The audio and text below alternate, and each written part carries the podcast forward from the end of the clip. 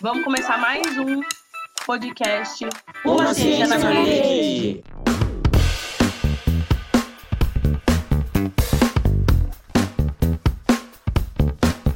Boas noites, boas tardes e bons dias. Tudo bem com vocês? Eu sou a Tainá, faço Ciências Sociais na Unesp de Marília. E boa tarde, bom dia, boa noite para todo mundo. É, meu nome é João Pedro, sou estudante do terceiro ano do ensino médio no, na Escola Baltazar, aqui em Marília. E no podcast de hoje, de Uma Ciência na Rede, a gente vai falar um pouco sobre a uberização do trabalho e como tudo isso tem impacto direto em nossas vidas. Para isso, chamamos o Breno, que é graduado em Ciências Sociais pela Unesp de Marília, a Débora, estudante também de Ciências Sociais pela Unesp de Marília, e o Renaquel, bacharel em Ciências Sociais pela Unesp de Marília. A galera que já tinha nos acompanhado anteriormente, nos podcasts que eu e o Tainá fizemos, lembro que ao introduzir o um podcast sobre o núcleo de ensino, do ensino que, que fazemos no, nos anos anteriores, no, no, decorrer da conversa tivemos tivemos saiu do tema no meio do nada tema da uberização a gente ficou muito engajado a fazer sobre esse tema e, pois bem, hoje estamos aqui com esse grupo de integrantes para falar sobre um pouco dessa discussão quentíssima e muito polêmica. E vamos começar nosso, apresentando no, nossos participantes do debate de hoje. E aí, Débora, fala um pouco para gente sobre você. Oi, pessoal. Como já foi dito, eu sou aluna do segundo ano de Sociais na Unesp e eu acredito que precisamos discutir mais sobre as questões do trabalho, principalmente nesses tempos de pandemia que a gente está vivendo aí. E você, Ben, você pode falar um pouco sobre, sobre você pra gente, por favor? Claro, vamos lá. É, primeiro, gostaria de agradecer o convite de vocês. Acompanho Conversa na Rede já há algum tempinho, comentei com a Tainá também. E muito feliz e honrado pelo, pela, pelo convite, por poder estar participando aqui com vocês hoje dessa conversa. E agradecer também a Maria Paula Concato pela intermediação. E, bom, como vocês falaram, eu sou formado em Ciências Sociais, Ciências Sociais é, na Unesp de Marília, fiz o bacharel e a licenciatura. E agora eu estou fazendo mestrado em Antropologia Social pela Federal de Santa Catarina, que está sendo aí um desafio nesses tempos pandêmicos. pandêmicos. É, e acho que é isso. Conversar um pouquinho aí sobre uberização. É, foi até interessante porque entre julho e agosto é, foi, participei de uma oficina de audiovisual da USP e aí a gente foi fazendo várias dinâmicas e caímos num grupo.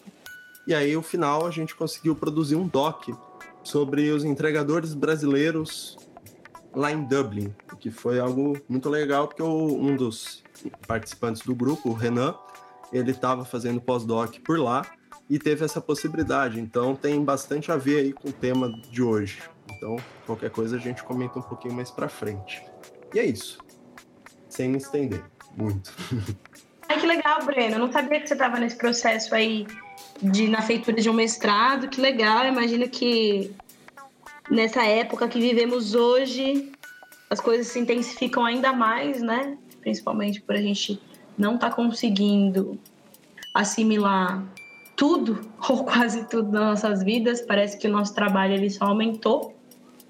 E aí, o Renan estava achando que ia ficar de fora, né? Então, Renan, fala um pouco para a gente sobre você, para a gente começar aí botar fogo nessa discussão. Olá a todos e a todas. É, agradeço o convite por fazer parte do podcast Uma Ciência na Rede. É um projeto tão importante que, que une aí os estudantes de graduação e os alunos do, do ensino é, em médio é, ensino público. É, igual vocês falaram, eu sou bacharel, formado em bacharel em Ciências Sociais pela Unesp de Marília. É, fui um dos fundadores do Movimento Socialista Alternativo lá em 2019. Fui, fui também um fundador da Casa de Cultura Sociedade Alternativa, na Zona Leste de São Paulo. É, sou bacharel é, em Ciências Sociais, com ênfase na área de Ciência Política. Fui redator da revista Caros Amigos. Atualmente eu sou colunista do jornal Balaiado. Faço a licenciatura é, nas ciências sociais e presto mestrado no, no programa de pós-graduação é, de ciências sociais na Unesp de Marília, estudando a categoria de ideologia no livro A Ideologia Alemã, de Marx e Engels. E agradeço aí por fazer parte desse projeto. É, o nome dele já é muito expressivo. Quando me fizeram um convite, falaram que eu, se eu poderia fazer parte aí do, do podcast Uma Ciência na Rede, só pelo nome já deu vontade. Até porque nos tempos que a gente vive, a ciência ela é completamente é, abolida dos debates, é, principalmente no governo que a gente vive. E eu aceitei o convite inicialmente só por conhecer o nome do projeto. Assim que eu fui analisando e vendo como o podcast funcionava, fiquei ainda mais feliz de fazer parte disso. E vamos fazer esse debate aí sobre a questão da uberização. Então vamos começar logo esse bloco, porque eu tô ansiosa, não sei vocês, mas eu já tô bem ansiosa. Desde o podcast que a gente produziu sobre núcleo de ensino, onde veio à tona esse, é, é, esse tema da uberização, né? A uberização do trabalho, é, a gente precisava terminar, encerrar o podcast, estava muito longo, mas ao mesmo tempo a gente não conseguia parar de falar sobre o tema, para ver essa importância aí do que, como ele atinge as nossas vidas, né? Então, Afinal de contas, o que, que é essa uberização do trabalho? Ela acontece no Brasil e por que falar sobre ela? Aí eu vou colocar para vocês que eu estava vendo é, um evento que estava acontecendo essa última semana, que era sobre o seminário de trabalho, né? E uma das falas do professor Said foi que parece que a gente está voltando aí séculos atrás, porque a gente está falando sobre trabalho e como a gente está falando dessas relações, né? Como elas vêm se dando, o que, que vem acontecendo nas modificações das relações de trabalho. Parece que a gente tem voltado aí, sem brincadeira, alguns séculos aí. Não sei se um e meio, dois. Então, bora aí. Para que a gente falar sobre a uberização? É, vamos começar esse bate-bola, então. Gostaria de fazer a introdução para a gente entender o que de fato é a uberização no trabalho, eu cito aqui uma metáfora do Ricardo Antunes, que é professor da Unicamp, em que ele diz assim: Na escravidão, o senhor de escravos comprava o escravo ou a escrava. Na terceirização ou na uberização do trabalho, ele aluga. O que o Ricardo Antunes quer dizer com isso? É, Para a gente entender o que é uberização do trabalho, primeiro a gente tem, tem que entender o que é uberização e depois o que é trabalho. Eu vou iniciar minha fala como se fosse um, um pano de fundo para a gente entender esses aspectos da uberização. Quando a gente fala de uberização, necessariamente a gente fala de reestruturação produtiva do capital. E o que, que é isso? É... A história da humanidade ela passou por várias transformações, tanto físicas quanto mentais, e também na relação do trabalhador com o trabalho. Existiram várias revoluções chamadas as revoluções industriais. É, as revoluções industriais, a primeira foi na Inglaterra no século XIX, que deu introdução aí à máquina a vapor, é, mudando completamente a estrutura do trabalho e do trabalhador com o meio que ele atua. A segunda revolução industrial foi no século XX, a revolução automobilística, que veio telefone, televisor, rádio, avião e etc., modificando completamente as relações do trabalhador com o trabalho. A terceira revolução industrial, chamada Revolução Técnica Científica, deu a introdução da genética, da robótica, telefonia móvel, energia atômica, a biotecnologia.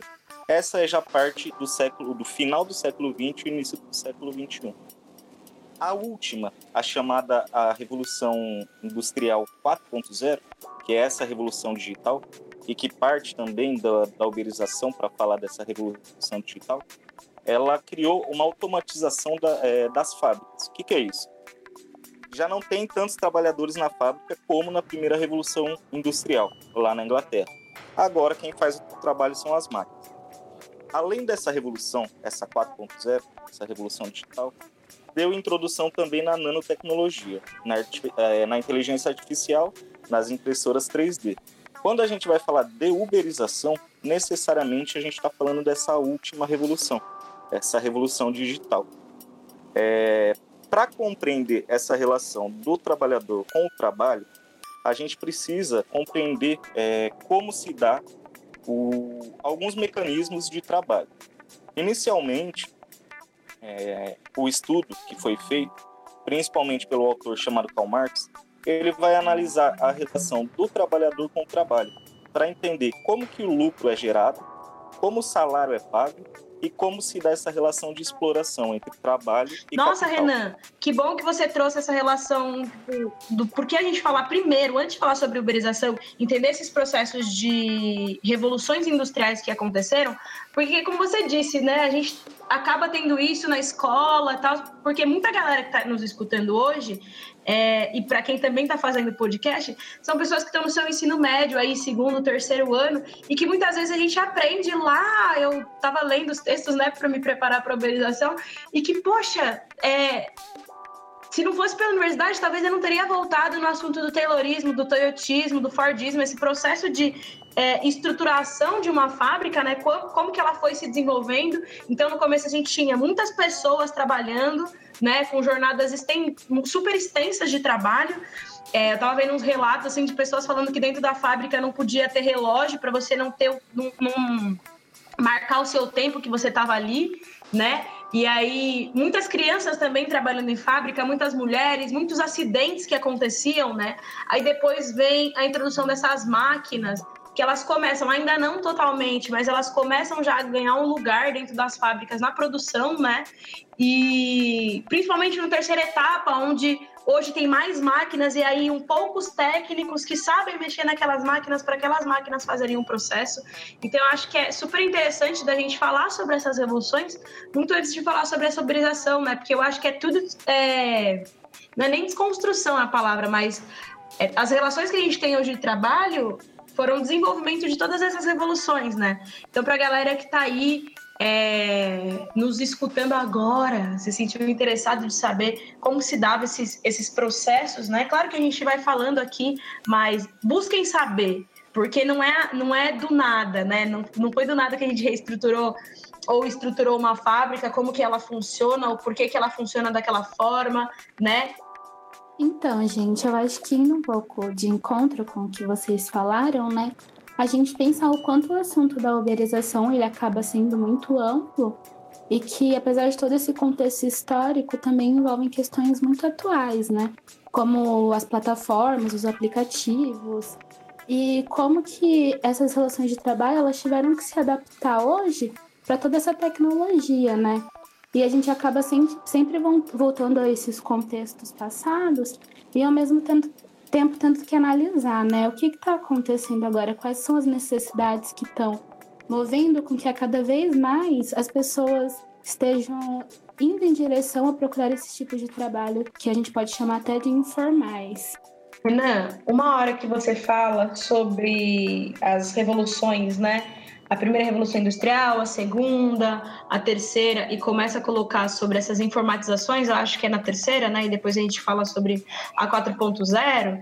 É, é legal a gente falar também sobre esse processo de globalização, né? De entender que quando a gente é, tem um aumento da informatização ou é, o desenvolvimento de máquinas que, que nos conectam com outras pessoas em outros lugares onde a gente busca conhecimento, né? É, o quão é importante essa globalização em relação às estruturas mesmo, assim. Como que a partir da globalização as pessoas elas começam a se relacionar de formas diferentes e a partir disso, como você colocou, é, as relações do, com o trabalho, do trabalhador com o trabalho elas mudam, né? Eu acredito que também pelas necessidades que são impostas a partir desse processo né? É, que nada mais é que essa reestruturação, né, do capitalismo, é, nessas novas bases econômicas, né? É, tentando recuperar é, essas, essas, eu acho que é só um acúmulo, né, dessas décadas anteriores aí.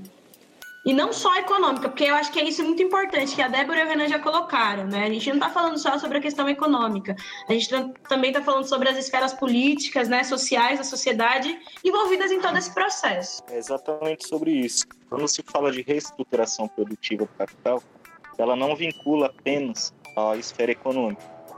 É, ela transforma todos os, o, os artifícios da sociedade a, a arte, a música, é, a poesia, as formas de relação do homem com a mulher, é, de, o, a forma de relação entre os vários gêneros que existem, é, tudo é transformado de acordo com essas modificações do capital. A gente pode entender essas transformações do capital em três fases.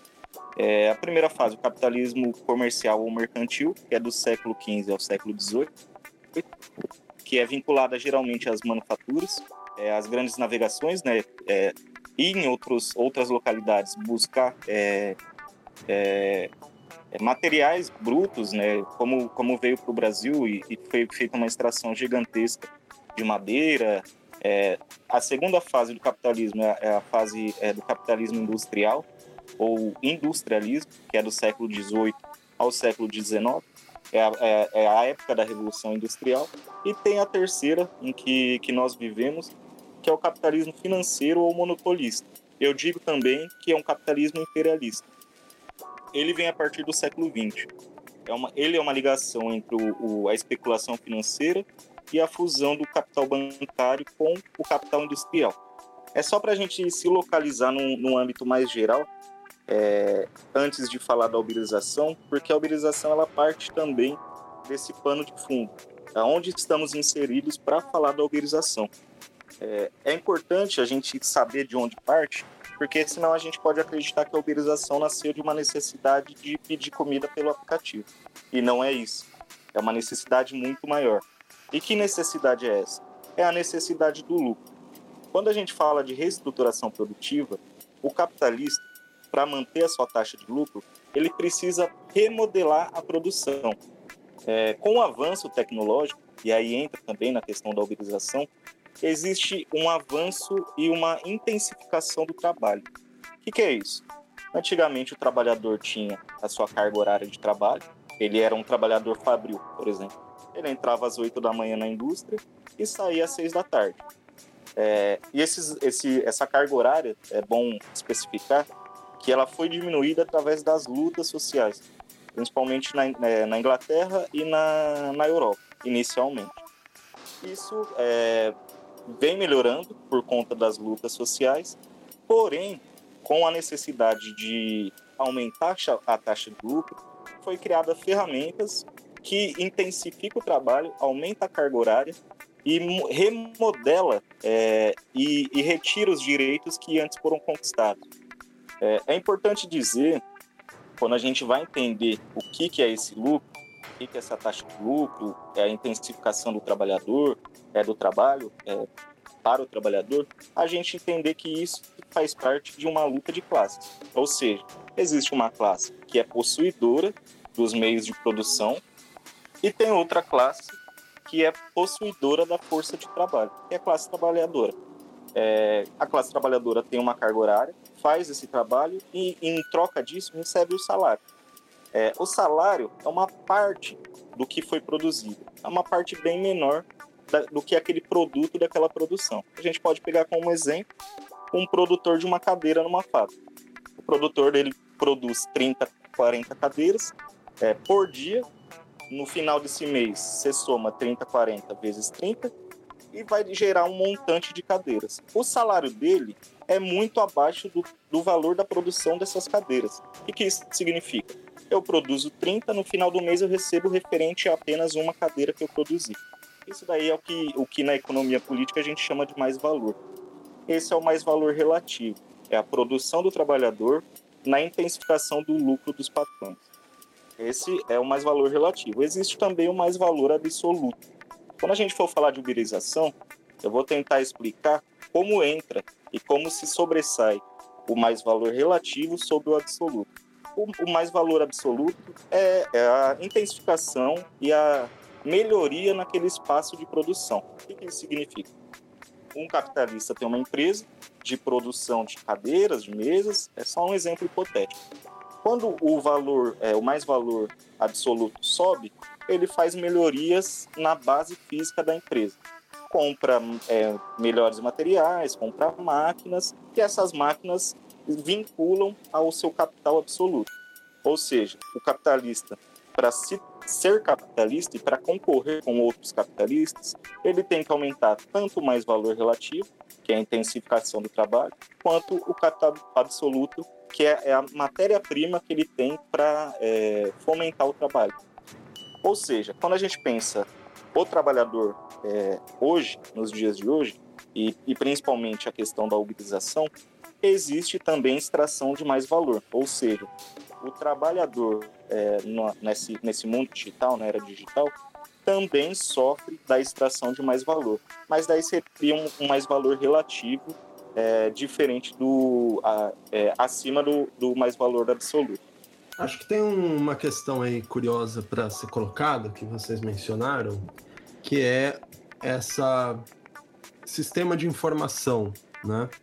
Essa tecnologia informacional que foi sendo desenvolvida não apenas para chegar na internet, mas também as outras tecnologias que existem aí, as máquinas, os carros e tudo mais, né? Mas em relação específica, né, à internet e como ela se relaciona com essas outras tecnologias, é legal pensar nas palavras e nas reflexões do Manuel Castells, que ele publicou uma obra lá atrás falando sobre a sociedade em rede, como que as pessoas elas se conectavam e passaram a se conectar ainda mais, não apenas em laços comunitários, mas também de maneira global, né, a partir da internet. E ele, numa parte da obra, ele destaca o seguinte, que essas tecnologias que são produzidas por nós, enquanto humanidade, em uma determinada sociedade, em um período, ou seja, é datado, é, essas tecnologias refletem, ou seja, caracterizam a sociedade em que vivemos. Isso é curioso porque dá para questionar é, todas, todas as coisas que usamos hoje para entender também a nossa sociedade, seja os aplicativos, seja as redes sociais, que também estão em aplicativos, mas enfim, né, como que esses dados né, que a gente vai utilizando, vai produzindo, eles são utilizados. E aí a gente consegue compreender e ter uma leitura crítica se a gente está numa sociedade mais autoritária ou mais libertária. Isso é interessante também, porque para a gente pensar também alternativas, a gente também precisa desenvolver alternativas no sentido também tecnológico. Então, só fazendo esse parênteses que foge um pouquinho, né, no sentido de pensar as utopias, que a gente pode comentar mais para frente, mas para fazer essa tecer esse comentário em relação à tecnologia que o Uber é, e outras empresas desenvolveram a partir desse desenvolvimento do capitalismo, né? Ao longo das décadas aí que o Renan comentou. É, e já que entramos nesse, já abordamos bastante parte desse assunto, damos uma introduzida no que vamos discutir mais para frente. Vamos falar, um, vamos falar uma problemática aqui. Qual que é o real problema desse aumento crescente de número de trabalhadores informais aqui no Brasil? Eu vou trazer um dado aqui que apenas 46%, 46,6% dos trabalhadores brasileiros são contratados dentro da lei. E, assim, metade da população não tem benefícios, eles não, têm, vão, ter, não vão ter aposentadoria, provavelmente não tem plano de saúde e também não tem férias. E também eles correm um perigo de ter uma. No, e, e não vão ter mais outros tipos de benefícios que os trabalhadores formais têm. Vocês podem falar um pouco para a gente o que, qual que é realmente, qual que é, qual que é o real problema desses trabalhadores informais? Vocês estarem exercendo isso? Olha, João, eu acredito que a redução ou a inexistência de uma lei que assegure os direitos do trabalhador, que eu acredito que é isso que acaba acontecendo quando a gente tem muito trabalhador informal, né, aqueles que não estão sendo assegurados pela lei, isso pode sim significar relações de trabalho mais maleáveis, Porém, a gente não pode ser ingênuo de esquecer que existe uma relação de poder nesse relacionamento, né? Existe alguém que detém alguns meios, existe alguém que, de certa forma, ele vai acabar exercendo a sua influência sobre o outro. E que essa quantidade de pessoas, né, que hoje a gente pode dizer até mesmo pela pandemia, né, que estão nessa situação de desemprego e acabam tendo que recorrer a esses aplicativos, né, como uma forma alternativa ao desemprego. E o fato de você não poder ter essa escolha, né, ter uma opção, ser mais algo que você é levado a escolher, é, tira um pouco do trabalhador, além de todas as percas dos direitos, o 13 terceiro, que a gente sabe que é fruto de muita luta. Então eu acredito que é, é, esse lado, né, esse peso da decisão sempre acaba para aquelas pessoas que detêm esses meios, né? A gente pode dizer para o patrão. Não só essa situação, né, Débora? Eu acho que também a questão de como que elas foram implementadas. Eu acho que é todo esse processo, como os meninos já têm colocado, a gente tenta é, apontar, é que todos esses processos acabam nos, nos trazendo para esses resultados, né? É, nesse sentido de como o Renan estava falando, né? Essa, essa a, a, primeira questão que a gente estava falando sobre a, essa, o capital constante, né? Que são esses meios de produção e esse capital variável, que é essa força de trabalho. A partir do momento que você está desenvolvendo, você está investindo é, nesses meios de produção, que você está investindo em máquinas mais avançadas, mais desenvolvidas, e você não está desenvolvendo, né? Você não está investindo naquele trabalhador, né? Que está ali todos os dias, diariamente. É, há um problema já aí. Eu, eu vi ontem eu vi um, um, um, meme que chega a ser até cômico, né? Que é um trabalhador, assim, a gente não, não dá para saber onde que exatamente ele trabalha. Só que aí ele tá fazendo uma selfie, um vídeo, aí tem o carro do patrão que é um carro lá de última geração, não sei o quê. E ele chega e fala assim: tá vendo aquele carro ali? Tipo, meio que filmando ele o carro, né? Fala assim: olha que bonitão aquele carro. O meu patrão falou que se todo dia eu chegar mais cedo, não me atrasar, é, fazer todo o meu trabalho direitinho, ele vai comprar um carro melhor do que aquele para ele, né? Então, até que ponto? Como é que a gente acaba condicionando, né? é, essas relações a partir desses não investimento, desses, né, dessas não. Não sei se. Não é nem uma questão de acreditar, né? Porque não é uma coisa meio sentida, assim, é uma, é uma sentida no palpável mesmo, é de saber que tem pessoas, existem é, os fluxos, né? E as dinâmicas que elas não são pensadas para o trabalhador, ela é pensada apenas nesse lucro que o Renan colocou. Então, quer dizer, o trabalhador está fazendo 30 cadeiras e está recebendo por uma, para onde que está indo essas outras 29 cadeiras? Sem contar que dentro de uma fábrica com 30 funcionários, 30 trabalhadores, significa que o patrão está pagando 30 cadeiras para um total de 30 pessoas. E as outras 29 vezes 30, que eu não sei fazer muitas contas, mas é muita grana para onde que está indo esse, esse investimento, né? E aí, como o João coloca, hoje no Brasil a gente tem uma taxa gigantesca, alarmante de pessoas desempregadas.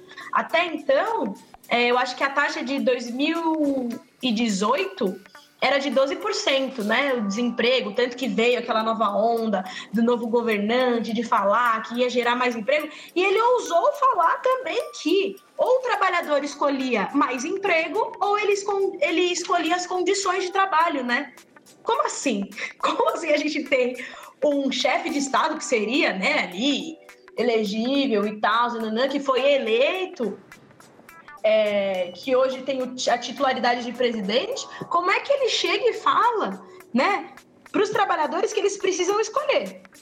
Ou vocês têm emprego, ou a gente cria mais empregos, ou a gente cria mais direitos. E aí? Que relações são essas? Será que para criar mais empregos a gente precisa deixar de criar direitos? Será que essas questões elas não podem caminhar juntas, né? E aí a gente tem essa questão das informalidades. E mais importante ainda a gente trazer os dados, né, e comprovações de que no momento que a gente vive hoje, em pandemia, para a galera que está achando que não acabou, a gente está vivendo ainda novas ondas, na verdade eu acho, eu arrisco a dizer que no Brasil a gente não conseguiu controlar a primeira onda, então ela vem só só onda, uma maior que a outra. É, é, da pandemia, significa que várias pessoas é, e acho que eu tenho que tomar cuidado com a minha fala quando eu falo que escolheram, porque eu acho que não está num, numa questão de escolha, né? Ah, eu escolhi ser tal, tal, tal. Porque também é vendido para você que é melhor para você se você for o, o, dono do seu próprio negócio. Então você vai ser Uber, você vai ser, você vai vender o seu brigadeiro. Teve uma vez que eu encontrei um menino no centro que ele falou assim: ai, por favor, compra meu brigadeiro, que eu estou juntando dinheiro para pagar a minha universidade. Será que ele sabia que existem universidades que são públicas e não necessariamente ele precisaria estar ali vendendo aquele brigadeiro para poder pagar a universidade? Quem sabe? Para se manter, muita gente, como eu conheço, várias pessoas que vendem bolo, vendem salgadinho, justamente para se manter dentro da universidade pública. Será que essas pessoas elas sabem sobre isso? Mas o que é mais vendido é que se você for dono do seu próprio negócio, a sua vida ela vai funcionar melhor, né? E como que a gente pode discutir sobre isso? Gente, desculpa estar dando risada, mas aqui falando em voz alta o negócio parece ser mais bizarro do que a gente achava que fosse. Exatamente, Tainá. É, a minha pesquisa que eu estou fazendo para o mestrado, ela fala sobre a categoria de ideologia. E quando a gente fala da ideologia é, da precarização, essa é a ideologia do empreendedorismo, que, que é o, são as pessoas acreditando ser patrões de si mesmas, porque elas já não aguentam mais ser exploradas dentro do trabalho, e elas procuram outras alternativas. Não que essas alternativas sejam boas para elas, mas na cabeça das pessoas criada essa ilusão de que trabalham enquanto eles dormem, é, na cabeça deles e da, dessas pessoas que trabalham com isso a fundo, que vestem a camisa da empresa, eles estão sendo patrão, mas não necessariamente o são. É, gostaria de colocar aqui algumas questões para a gente pensar fazer o, o voltar para o plano de fundo da uberização, porque a uberização ela parte é, de um setor produtivo. Vamos pensar aqui no, no Brasil. O Brasil tem três setores produtivos. O, o primeiro setor é o, é o setor de insumos e matéria-prima. O que, que é isso? É o setor produtivo de soja, de cana. O Brasil é um grande exportador de cana. Então, esse é o, o setor primário. É a produção direta e vinculada direto à terra. É, o segundo setor produtivo no Brasil é o setor industrial. Eu vou falar um pouquinho dele para a gente entender como a uberização chega no Brasil. Setor industrial, fábricas e montadoras. Isso é, foi crescente no Brasil através do Getúlio Vargas lá em 1940-45. E, e o, terceiro setor, que é o setor da uberização, é o setor de serviços. Hoje, é, para a gente entender uberização, a gente precisa entender o setor de serviços e como ele se sobressai nos outros setores. Para entender isso, a gente tem que entender a é, desindustrialização no Brasil.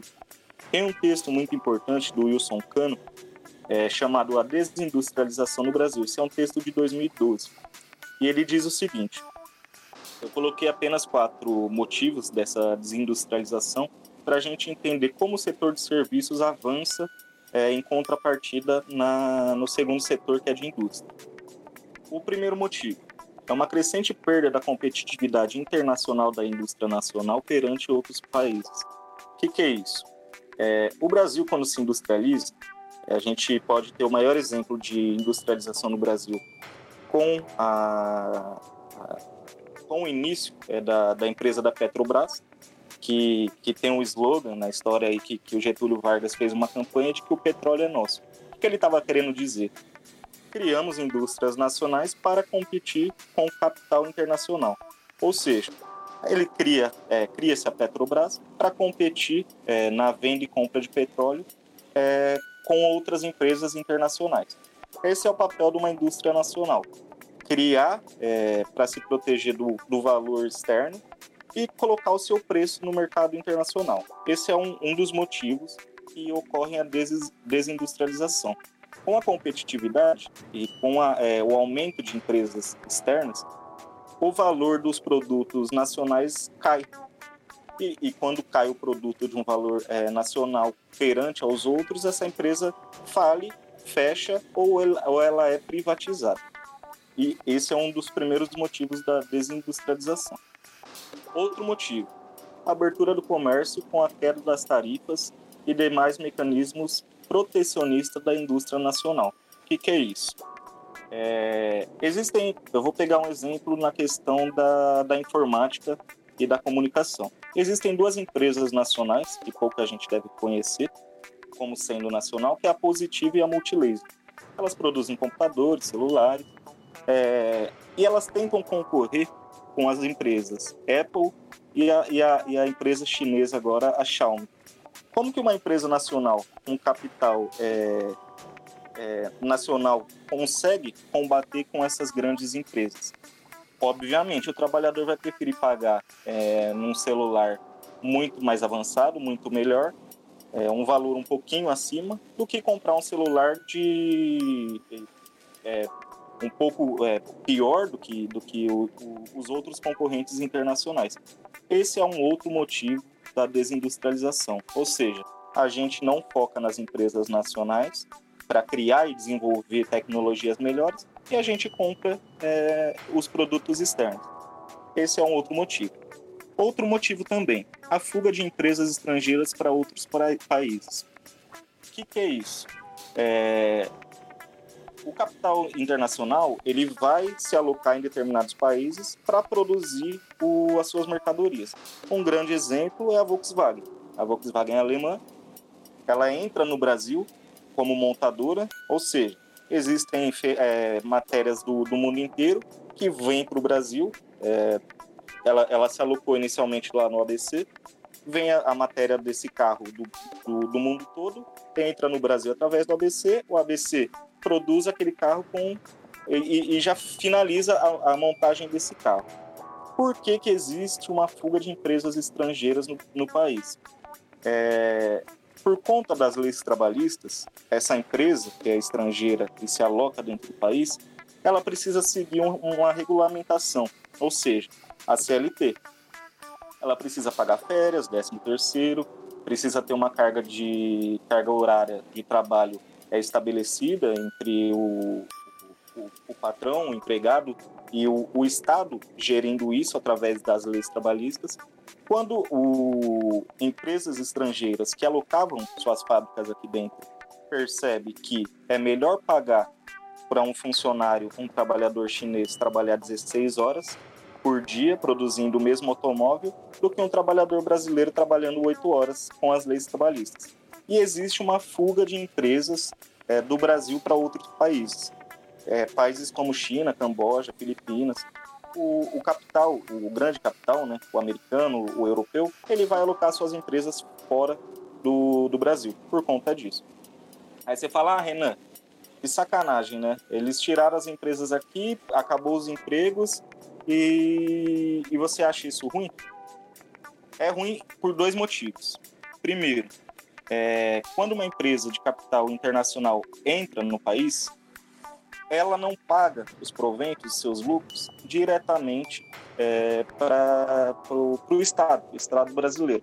Se essa empresa fosse, é, por exemplo, a Petrobras, e essa é uma grande crítica feita é, da, do, dos cientistas sociais na questão da privatização. Quando você tem uma empresa internacional dentro do país, ou você privatiza uma empresa, todos os lucros não vão para o Estado.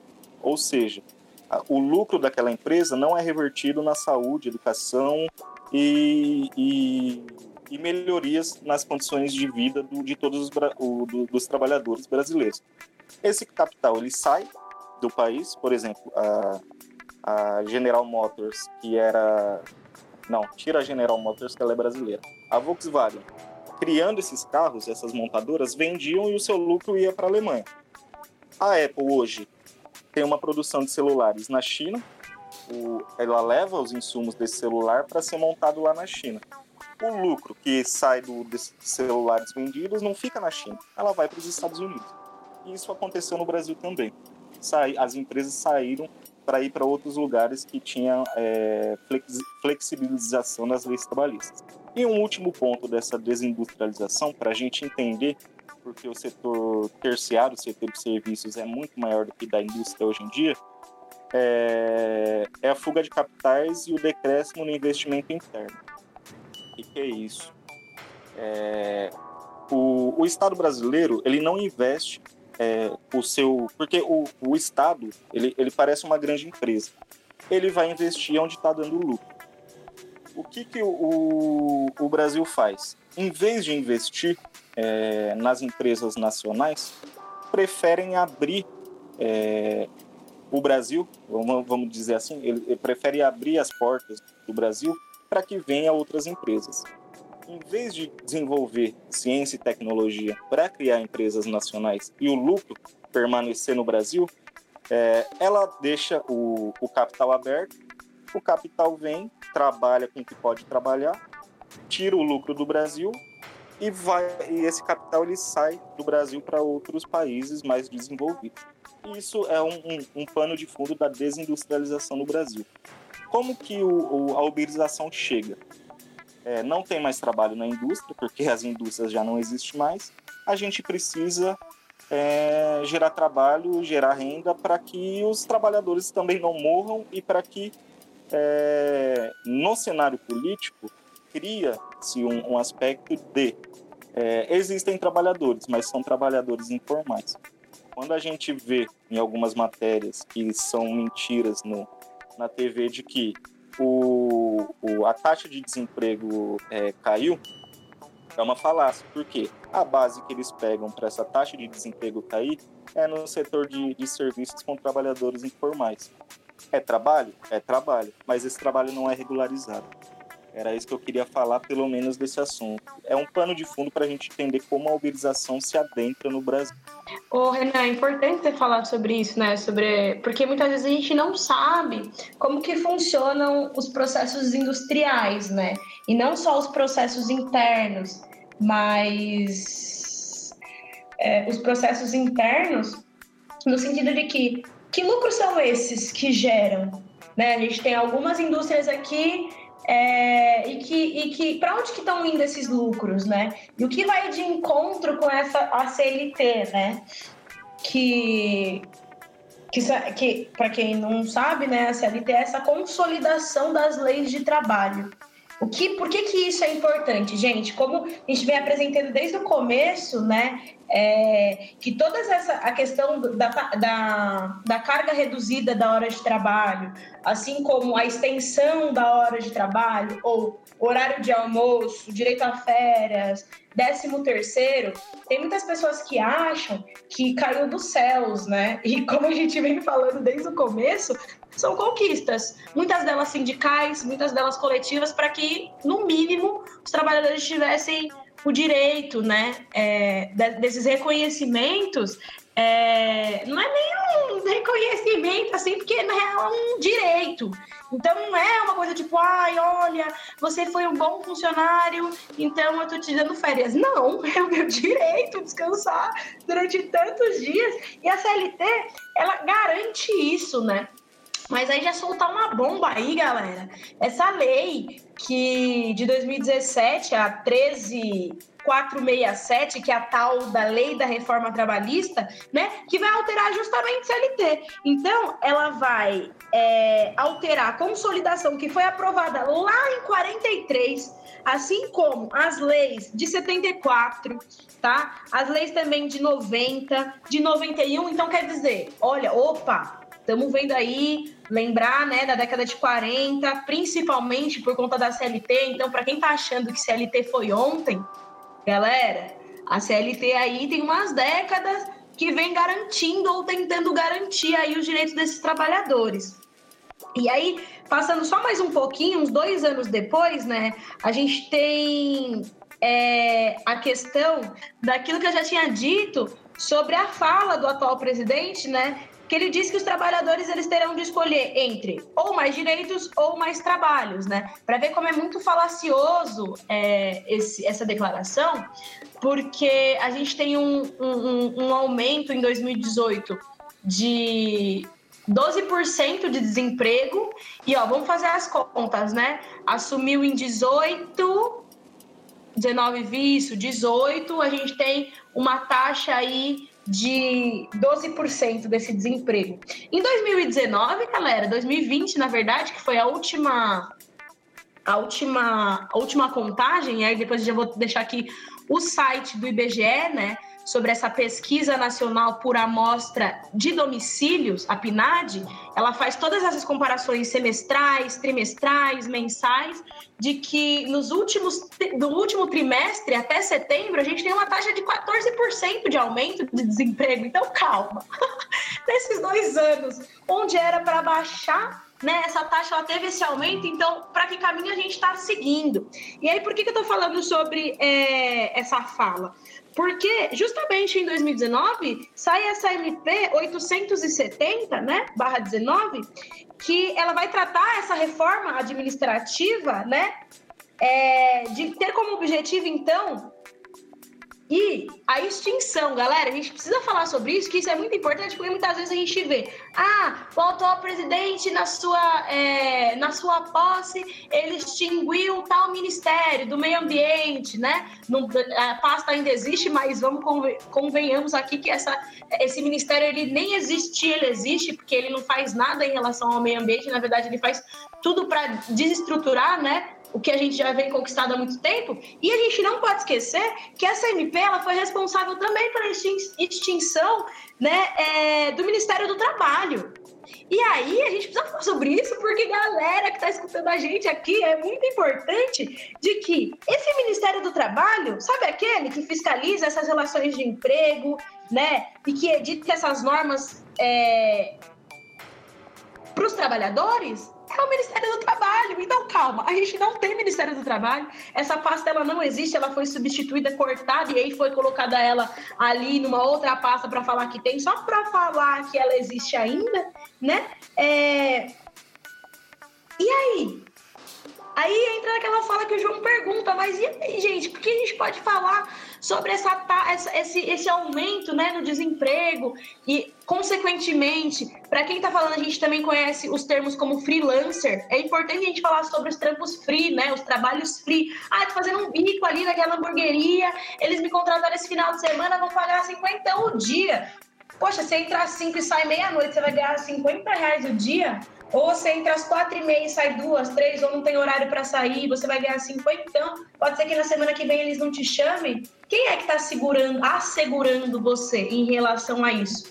Né? E aí é por isso que esse aumento, eu só ia só para fechar assim, né, fazer uma comparação, porque muitas vezes a gente fala sobre sobre é, o que aconteceu né, nos Estados Unidos, na Inglaterra, é importantíssimo a gente falar. Só que eu vejo pouco, principalmente nas minhas rodas de amigo, agora falando bem pessoal, Tainá aqui, né? A gente não tá falando muito dos acontecimentos em, na América Latina, né? No contexto mais próximo nosso. Semana passada eu tava vendo uma reportagem sobre por que que vem aumentando a troca de, de representação do Peru, né? E por que, que em, em, uma semana quatro representantes do Ministério trocaram? E aí, no final da reportagem, ele fala: hoje no Peru, 70% da população trabalha informalmente. 70% da população não é formal, não tem um trabalho garantido. E, consequentemente, no tempo que vivemos agora, e agora eu lembrei a minha fala, galera, foi mal, que eu sou prolixa, eu vou lembrando, vou trazendo, que eu falei que a gente precisa falar sobre a contextualização de pandemia. Pelo, por no Peru ter 70% de pessoas que estão hoje nesses trabalhos informais, a maioria da contaminação de coronavírus ela se propaga principalmente nesses 70% de trabalhadores informais. Então, muitas coisas estão ligadas diretamente. Não dá para a gente parar, a gente não pode, para quem está escutando, para nossa discussão, não podemos deixar de fazer essas ligações, porque a gente acha que são casos isolados, que são acontecimentos isolados. A gente tem leis que são bem sendo aprovadas, né? A gente mais para frente vamos falar sobre a PEC da morte, justamente por isso né? O que, que não garante mais esses direitos desses trabalhadores e que tudo tem a ver. E o que eu gosto de falar é que a pandemia, né? Esse vírus, ele veio justamente para escancarar, para jogar tudo no ventilador e falar, olha, essas coisas elas existem, elas sempre existiram e não vai ser hoje que vai deixar de existir. Se fosse hoje, a gente não teria não teria tomado essas decisões, quando eu falo a gente, eu falo como um todo, né, governo, estado, de que a gente já teria tomado alguma atitude né, para prevenção, para o um incentivo para que as pessoas elas entendam que a pandemia ela existe e o distanciamento ele é importante, né? Assim como você Claro que tem pessoas que não têm essa possibilidade, né? Que são também as pessoas informais, mas também aquelas pessoas que têm um trabalho que não é valorizado, que não tem a possibilidade de ficar em casa. Mas para quem pode ficar em casa, fique em casa, sabe? Uma coisa assim, né? Vamos, vamos fazer uma, uma base aqui de que é real. E se não fosse real, a gente não, tar, não teria muitos testes vencendo. Né? A gente já teria disponibilizado esses testes para a população que está aí saindo para trabalhar, que não tem a possibilidade de ficar em casa. A gente não está fazendo isso. O Estado como um todo está privando todos esses testes, está apodrecendo, esses testes vão apodrecer e as pessoas não saberão se elas tiveram, se elas têm. Então tá tudo ligado, gente. Então, Tainá, eu estava aqui lembrando o que você tinha falado desse discurso e depois o que o Kel muito bem complementou sobre essa reestruturação e como isso se dá também aqui no Brasil, desse discurso meritocrata, né? E dessa questão de como esse discurso que é vendido, né, traz dentro dele uma ideologia que a gente precisa identificar, a gente precisa reconhecer, criticar e pensar outras possibilidades. E essa discur né, esse discurso do Uber, dessa falsa, né, vamos dizer assim, dessa sensação de liberdade que é falsa, de poder trabalhar no horário que quer, de poder, enfim, não ter chefe, como vocês mencionaram, como a gente está conversando também, é, não tem sentido, né? Porque, na verdade, tudo isso fica para quem? Para quem está ali dirigindo o carro, né? Além do tempo também é, que esses motoristas e essas motoristas têm que trabalhar para conseguir pagar. Muitos desses carros, por sinal, são alugados. Então, além das, cada, das contas em casa, tem que pagar também o próprio instrumento de trabalho, né? E, enfim, essas horas passam entre 10 a 12 horas por dia de trabalho no Uber para conseguir fechar essa conta.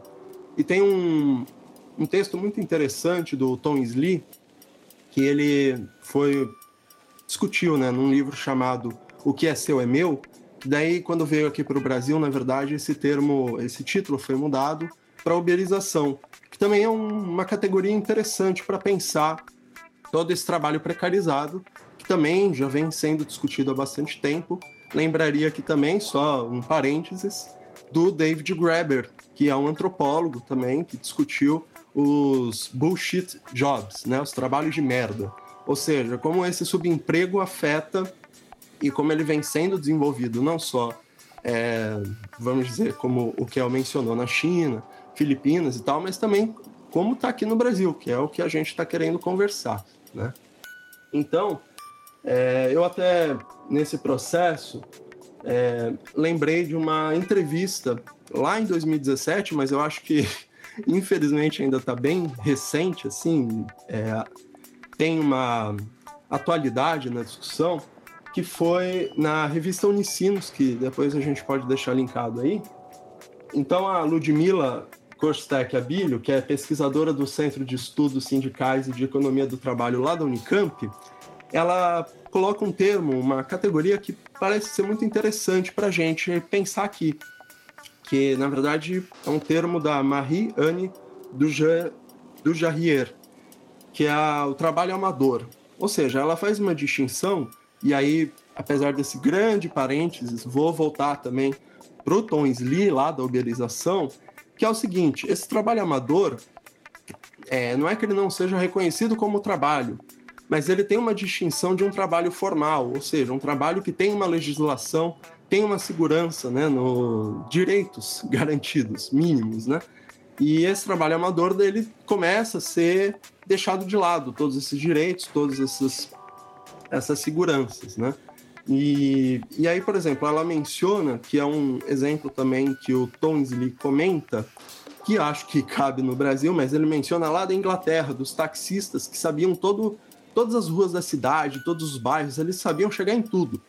E aí, bom, eles foram perdendo é, essa possibilidade de trabalhar nos táxis, apesar também é, do monopólio que os táxis se tornaram, é, isso passou a ser deixado de lado e aí qualquer pessoa com GPS hoje, que também entraria aqui a discussão da tecnologia, poderia entrar e se adentrar na cidade. Então, é, como essa categoria né, vai sendo implementada. E aí ela diz o seguinte, né, o, o motorista de táxi é um motorista profissional, já o motorista Uber tem uma identidade flexível, ele pode ser um desempregado fazendo um bico, ele pode ser um trabalhador que complementa a renda, são milhares de exemplos.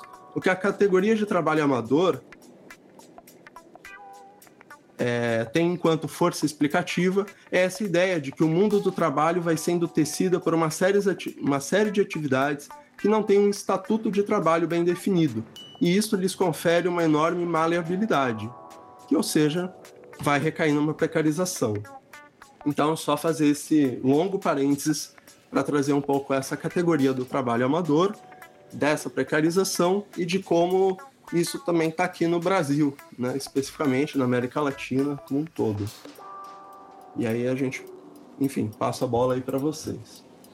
É, vou colocar aqui uma estatística para gente, para ficar mais claro, né? De acordo com o IBGE, o IBGE, o número de pessoas que trabalham como motorista de aplicativo, taxista, entre outros, aumentou em 29,2% em 2018, a maior taxa desde 2012.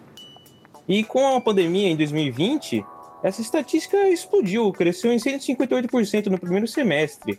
Isso só prova que é um absurdo isso. Que mostra que como os entregadores se tornaram essenciais para o isolamento, é que cada, cada vez mais eles se expõem ao risco de pegar essa doença.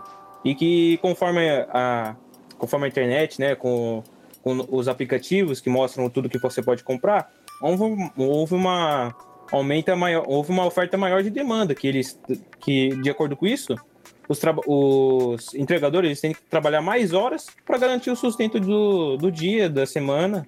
Isso, isso só mostra como que cada vez mais está se agravando essa situação, né? Então, como que vocês acham que, de acordo com essas estatísticas, traz para nossa realidade? Como que fica o cenário trabalhista para gente, para os trabalhadores informais? E como que você acha que pode melhorar é, a, a vida um trabalhador informal, né? E aí? Ô, João, inclusive, é, sobre o que é colocado, né? Como a gente pode melhorar a vida desses trabalhadores é, informatizados.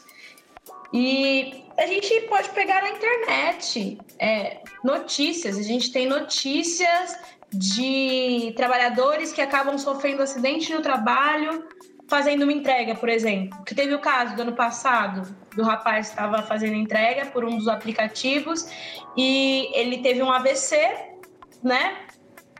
E o SAMU demorou para chegar. O motorista do Uber não quis levar o rapaz, o entregador que estava fazendo essa entrega, para o hospital. Ele teve ajuda do cliente, mas ao mesmo tempo a empresa ela não cancelava a corrida. Então ela não se responsabilizava. As duas, os dois aplicativos, né, tanto de entrega de comida quanto de transporte, não se responsabilizaram por essa situação e o rapaz, depois de 12 horas de chegar no hospital, faleceu. Né? E aí, como é que a gente garante de fato, e aí eu faço outras perguntas, é, sobre essa segurança desses trabalhadores, né? É, a necessidade de ter leis que assegurem. Se eu não me engano, é, essa discussão ela vem sendo feita nos Estados Unidos antes de 2000, em 2006, 2007, 2008. A gente está em 2020 falando sobre os mesmos problemas. Não significa que estamos nesse. Não é nenhuma questão de estamos depois ou não estávamos falando. A gente estava falando. Só que, será que tudo que a gente vinha falando se a gente tivesse efetivamente feito coisas que modificassem, a gente teria assegurado a vida desse trabalhador. E eu não estou dizendo que ele é o único, não, gente. É colocar lá, ó, pra galera que está escutando, coloca lá na internet, faz uma busca. Acidentes no trabalho com motorista de aplicativo. O tanto de acidente que a gente tem e o tanto de tirar a responsabilidade das empresas que tem também, né? Porque é muito mais fácil você não empregabilizar essa pessoa, como o Breno colocou, né? Existem vários perfis. Tem aquela pessoa que está desempregada, tem aquela pessoa que está fazendo a corrida para poder pagar o aluguel ou a parcela do carro, tem aquela outra pessoa que está complementando a renda. Então, para a empresa, para o aplicativo, é muito simples. É só um cadastro. Para que, que ele vai se preocupar, de fato, com a saúde daquele trabalhador? Né? Eu sempre busco quando eu pego esses aplicativos aí de corrida. Às vezes eu tô muito na bad e não gosto de conversar, mas eu, como vocês puderam perceber, eu falo demais, né? E eu adoro falar demais, eu acho que isso não tem problema nenhum. Então, inclusive, pessoas que estão nos escutando e você fala demais, não se sinta sozinha tá? É, eu gosto de conversar com os motoristas, né? E de saber que horas que eles entraram, que horas que eles vão sair. Eu acho que ficou meio que automático, assim, fazer essas perguntas. E de entender melhor, né? Tem uma vez que eu encontrei com um motorista e ele falou: Tava atrasada. Eu, inclusive, tinha perdido meu busão. Mano, foi, foi, foi aquele dia foi osso, galera.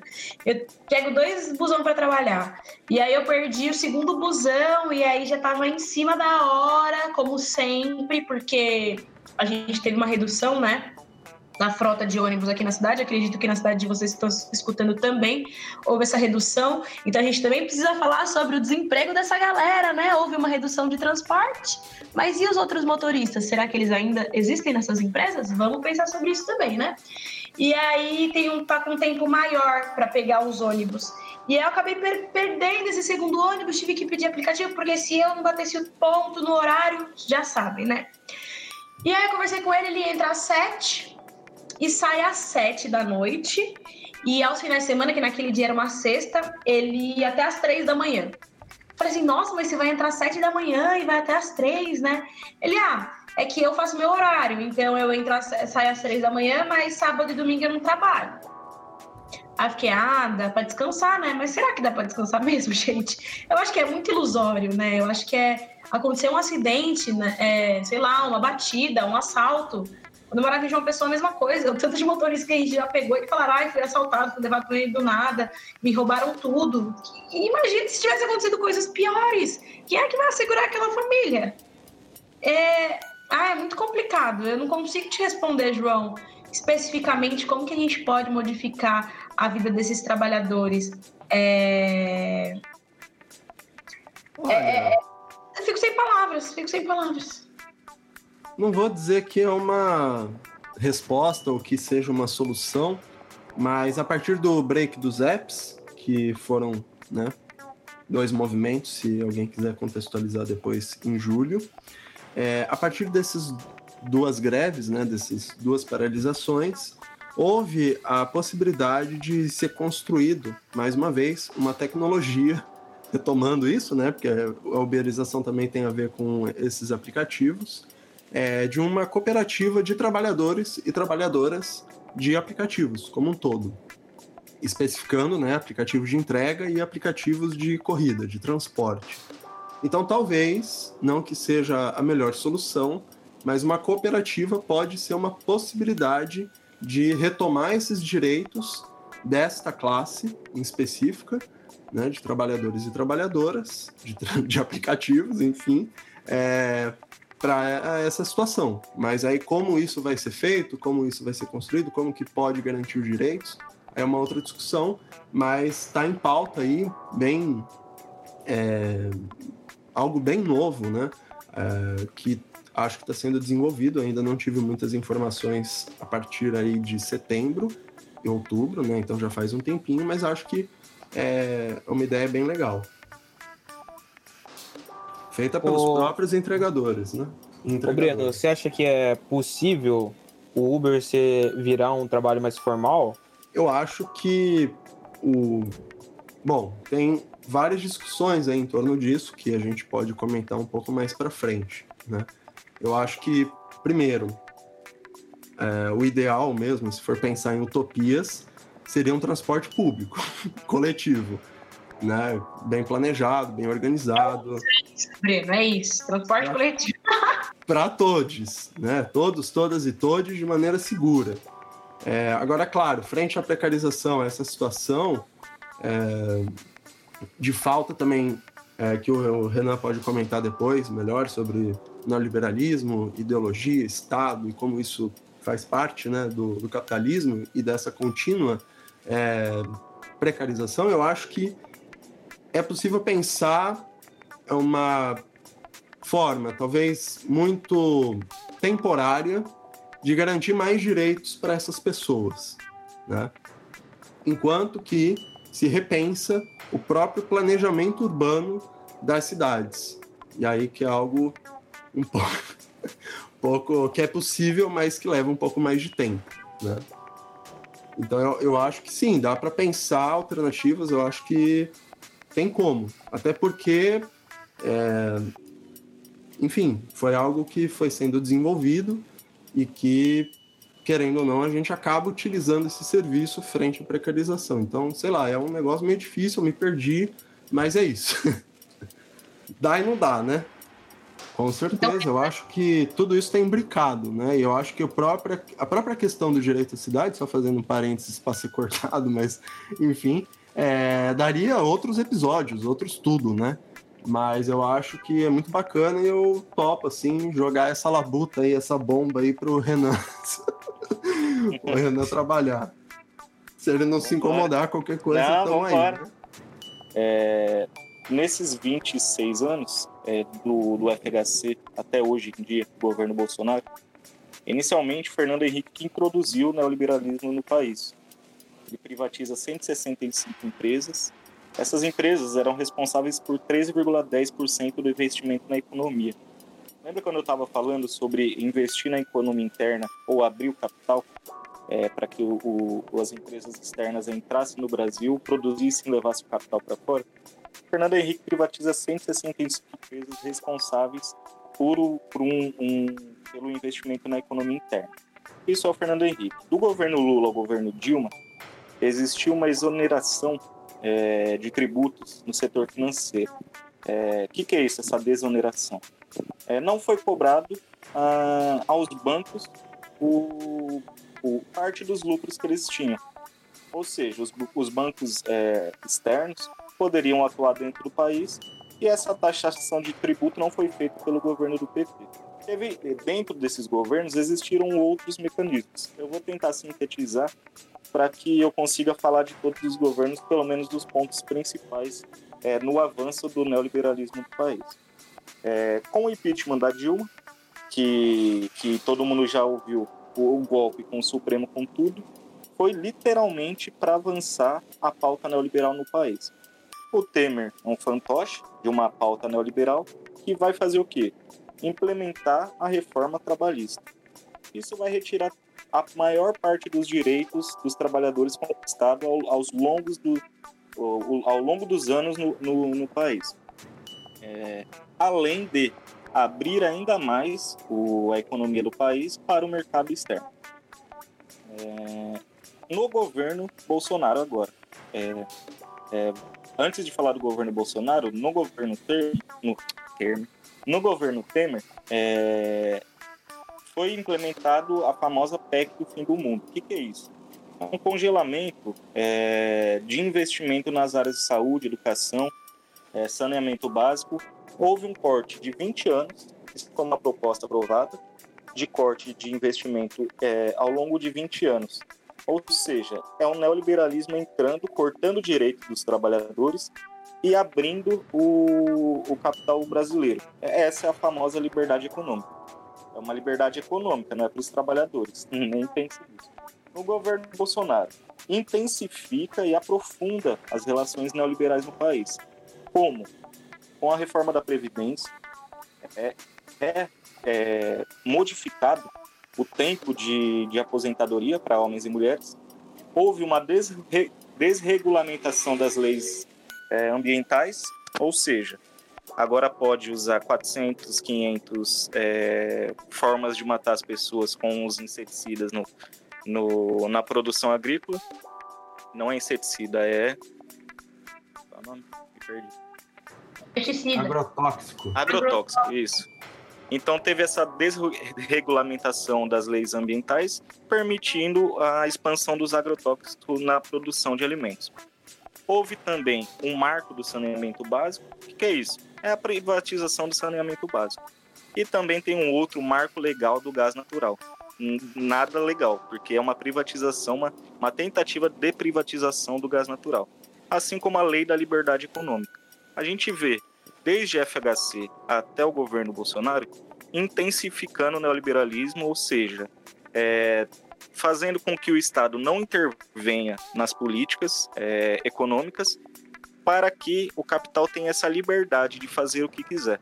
Ou seja, o, a uberização ela parte desse cenário neoliberal onde as leis trabalhistas são afrouxadas, ou seja, não, não há mais um respeito aos trabalhadores, a sua função de trabalho, e é, acarreta na, em, em várias em, em, outras formas de, de, de trabalho.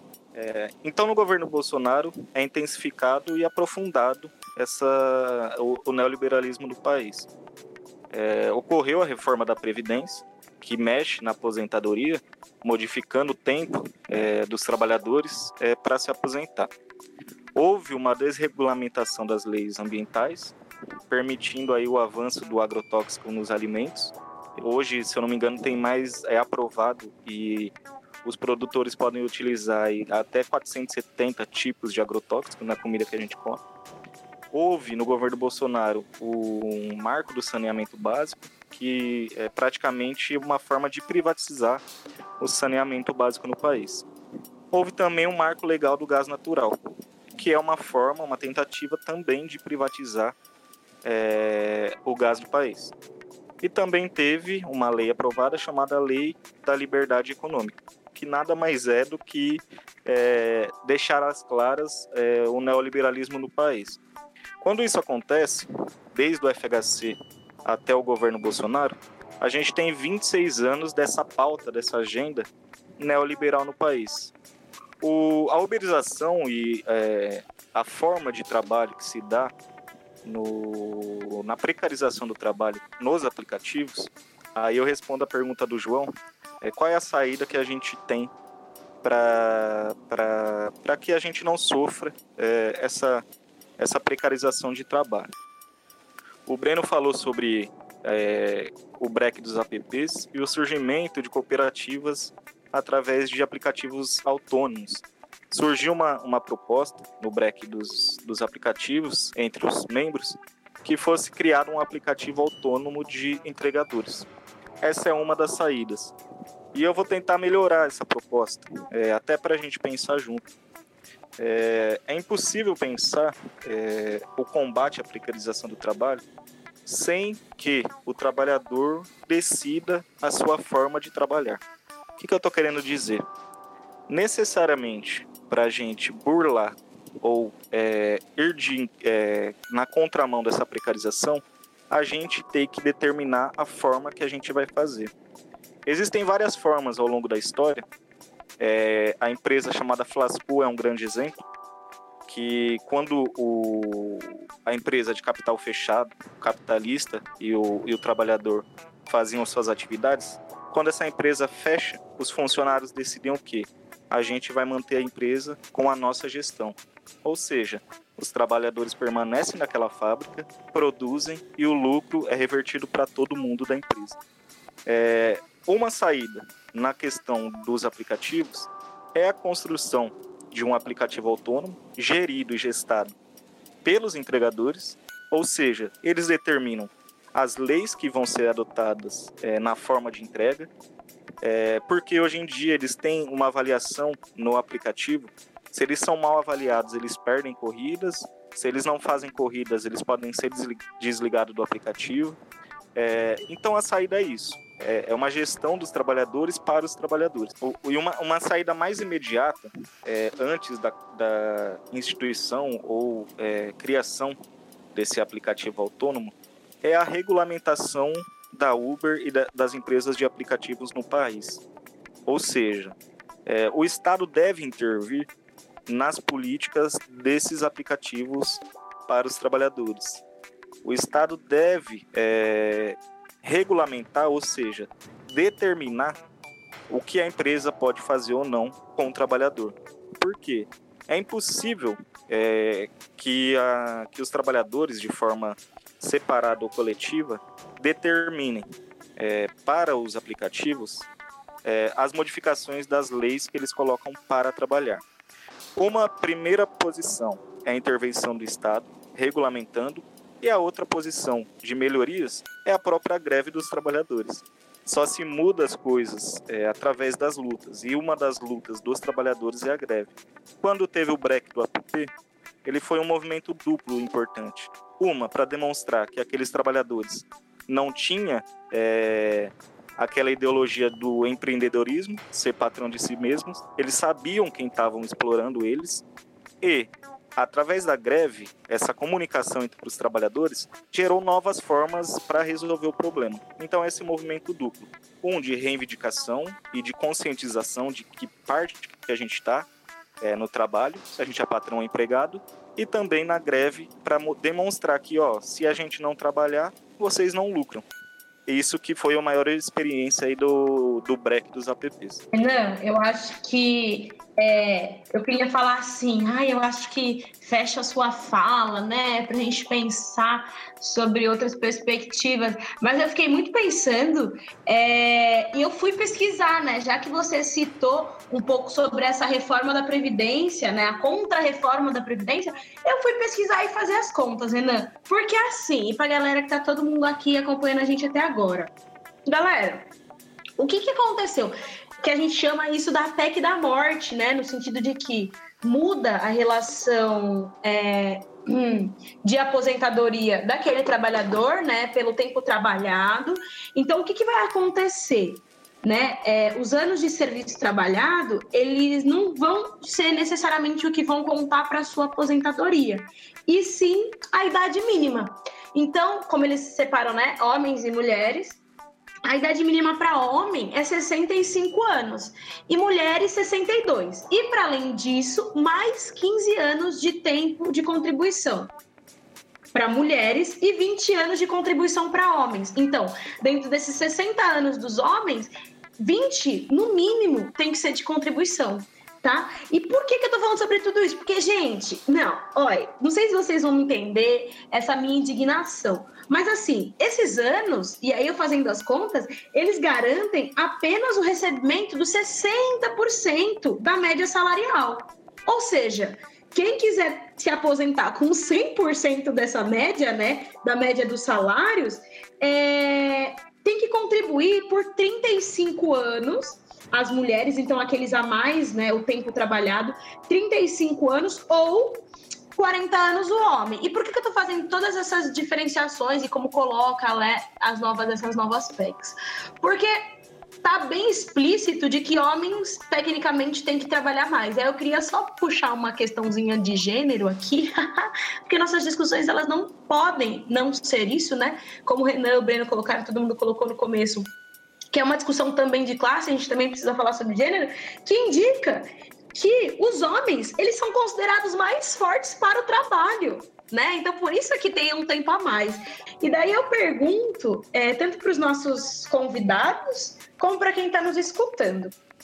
Vocês viram aquela notícia que saiu no final do ano passado no G1, dizendo que o morador da cidade de Tiradentes, ele vive em média 23 anos a menos que o morador de Moema, em São Paulo. Ou seja, uma região periférica tem a possibilidade de, de ter uma média aí de vida 23 anos a menos do que quem não vive na periferia, né? E aí é, significa que a, a expectativa, né, média de vida em Moema é de 80 anos e da cidade de Tiradentes cai para 57. Então, quer dizer, aquele homem ou aquela mulher que necessariamente tem que se aposentar com 65 anos ou 62, nessa média já não entra, né? Para a gente entender que, opa, significa então sim, que tudo que a gente está discutindo aqui é sobre a gente, como é que afeta diretamente nas nossas vidas, né? Ou se a gente pegar também o mapa da desigualdade de, dizendo que a vida na periferia de São Paulo, e isso a gente pode achar o mapa da desigualdade em todos os estados, viu, galera que está escutando aí, tá? É, na periferia é, em média, 23 anos mais curta né, como eu já falei, do que em bairros nobres. Gente, eu não sei assim, mas eu gostaria só de expressar essa minha indignação, porque é totalmente relacionado quando a gente fala sobre essas pessoas que não têm os seus direitos garantidos, ou aquelas que têm a carteira assinada, mas aí elas têm que trabalhar até quase 70 anos e sabendo que muitas pessoas advêm da classe, que, da classe trabalhadora não mora nos bairros nobres das cidades, significa que, ai, eu não sei as conclusões que a gente pode chegar. Eu acho que essas propostas que os meninos deram sobre como a gente pode melhorar né, essas vidas, elas são super válidas. A gente precisa começar a pensar sobre isso, porque eu acho que as pessoas, elas não. Não é que não pensaram, mas muitas vezes a gente acha que não tem solução. O negócio está dado. Ah, tá dado, tem. Vai, como né, o atual presidente falou, as mortes elas aconteceram porque elas têm que acontecer. Não! A gente consegue né, dar um corte aí, a gente consegue é, cortar esse número né, tirar aí uma porcentagem dessa, dessa situação que a gente vive hoje. Só queria, assim, externalizar a minha indignação, viu? Porque, lendo tudo isso, eu fiquei pensando, não, vou ter que fazer essas contas. Porque eu sabia que tinha mudado, assim como muitas pessoas já devem ter escutado nessa modificação, que ficou parada, só para lembrar, que essa ficou parada de 2016, ela ficou parada e ela foi substituída pela PEC 6 de 2019, tá? Então estou dizendo que a 287 de 2016 ela foi abandonada porque teve vários problemas, só que aí a 6 de 2019 ela passou. Então, é, só, é, só essa minha indignação mesmo. É, você vai e aí você vê vários vários é, atos, né, onde as pessoas elas levam os cartazes eu não quero morrer trabalhando, né? Eu não quero trabalhar até morrer.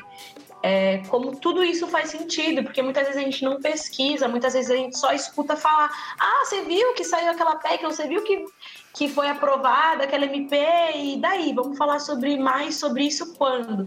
Eu tenho a impressão de que, quando a gente estava falando sobre a informatização, né, sobre a possibilidade dos nossos acessos eles terem aumentados, e é o que eu sempre converso assim com as pessoas mais próximas a mim, de que a gente tem as informações na palma da nossa mão. E parece que os incentivos para que a gente saiba das coisas, eles vêm se minando ainda mais, né? Então é só isso. Foi mal, galera, aí fazer essa implosão. E defendo o SUS. Defendo o SUS porque ele não pode ser pro, a próxima privatização, galera. Não tem como, não dá mais. Então, Tainá, é, de acordo um pouco com o que você tinha dito né, anteriormente, a questão dessa precarização mesmo, não só do trabalhador, mas de das mulheres, dos negros, né? Porque a gente sabe que dentro da SLT você vai ter ali é, o que vai defender que homens e mulheres tenham é, o mesmo salário, né? Então pensar que às vezes essa discussão ela vai para muito além e pensar mesmo, será que flexibilizar essas leis, né, que são o único aparato ali de que o trabalhador tem para se apoiar na hora de exercer seus direitos, será que é tão benéfico assim? Será que se fosse ele não ia garantir melhorias e não essa perca desses direitos? Então, só deixar mesmo isso para reflexão, né, e pegar um pouco da questão da necropolítica, que o Achille Mbembe traz nessa discussão de pensar que toda essa política neoliberal, né, ela é voltada para atingir uma população específica que a necropolítica a gente chama de política da morte, né? Tem cor, tem gênero, tem classe social quem morre no Brasil hoje. Quem é negligenciado pela assistência médica, quem é, não consegue emprego, então quem tem falta do que comer em casa. Então pensar que essa política neoliberal ela vai para muito além, né? Quem ela está atingindo, de quem ela está tirando. Então, deixar esses pontos aí pra gente refletir um pouco também. Ou até melhor, né, Débora? Pra quem ela tá dando a fita essa, porque. Ai, gente. Olha, desculpa aí pra galera que tá escutando, meus companheiros e companheiras de, dessa caminhada aí de discussão, mas as minhas risadas, elas, elas às vezes saem porque, olha, é, sei lá, né? Sei lá. A gente ri Ai, de nervoso, Tainá. A gente ri de nervoso. É, é porque o, o mais engraçado é que eu me vejo em muitas situações como essa, né? Então, pensando em todas essas problemáticas, né, no aumento da jornada de trabalho, é, assim como quanto mais trabalho, melhor para você. Onde e como se dá essa relação com a cidade nesse todo? porque a gente está falando aqui sobre as relações de trabalho, tal, mas eu acho que a gente poderia fechar aí, né, os nossos blocos de discussão falando sobre esse acesso à cidade e o porquê essa relação com a cidade, porque a gente passa pela cidade quando a gente está indo trabalhar, né? E aí eu fico pensando muito quando eu vou trabalhar e em todas as pessoas que dividem o ônibus comigo, por exemplo, né? O ônibus muitas vezes eu pego esvaziado, mas na maioria das vezes ele está lotado na manhã. E será que elas também, elas não estão vendo o dia passar dentro de uma sala, assim como eu? Será que elas passam o tempo dirigindo, né? É, que não se atentam às transformações ao redor, seja do dia como um todo ou do, do tempo, né? E o que mais me preocupa, galera, não sei a vocês assim, mas o que mais me preocupa é Será que estamos fadados, né, a essa rotina de bater o ponto e só seguir a vida do jeito que dá ou do jeito que tá? Bom, Tainá, eu acho que fazendo alguma, alguns tensionamentos aí, ou tentando, né, é, ajudar ou atrapalhar essa conversa, é, eu acho que a gente poderia começar pensando que é o que você falou, né? A gente te, se desloca, a gente mora em um lugar, provavelmente trabalha em outro distante, tem pessoas que moram mais perto, outras não. E esses processos né, de deslocamento, eles permeiam territórios, permeiam paisagens. Então, eu acho que num sentido assim de pensar a cidade, né, entra também num sentido de perceber, de questionar essa cidade que a gente vive. Quando a gente comentou um pouco ali da do Uber, é, do transporte coletivo, enfim, de outras possibilidades, eu até fico perdido assim, porque é difícil pensar, sair desse modelo que a gente está e pensar outra coisa. Por isso que é esse o desafio, esse o exercício que a gente precisa fazer de pensar utopias, pensar alternativas, né?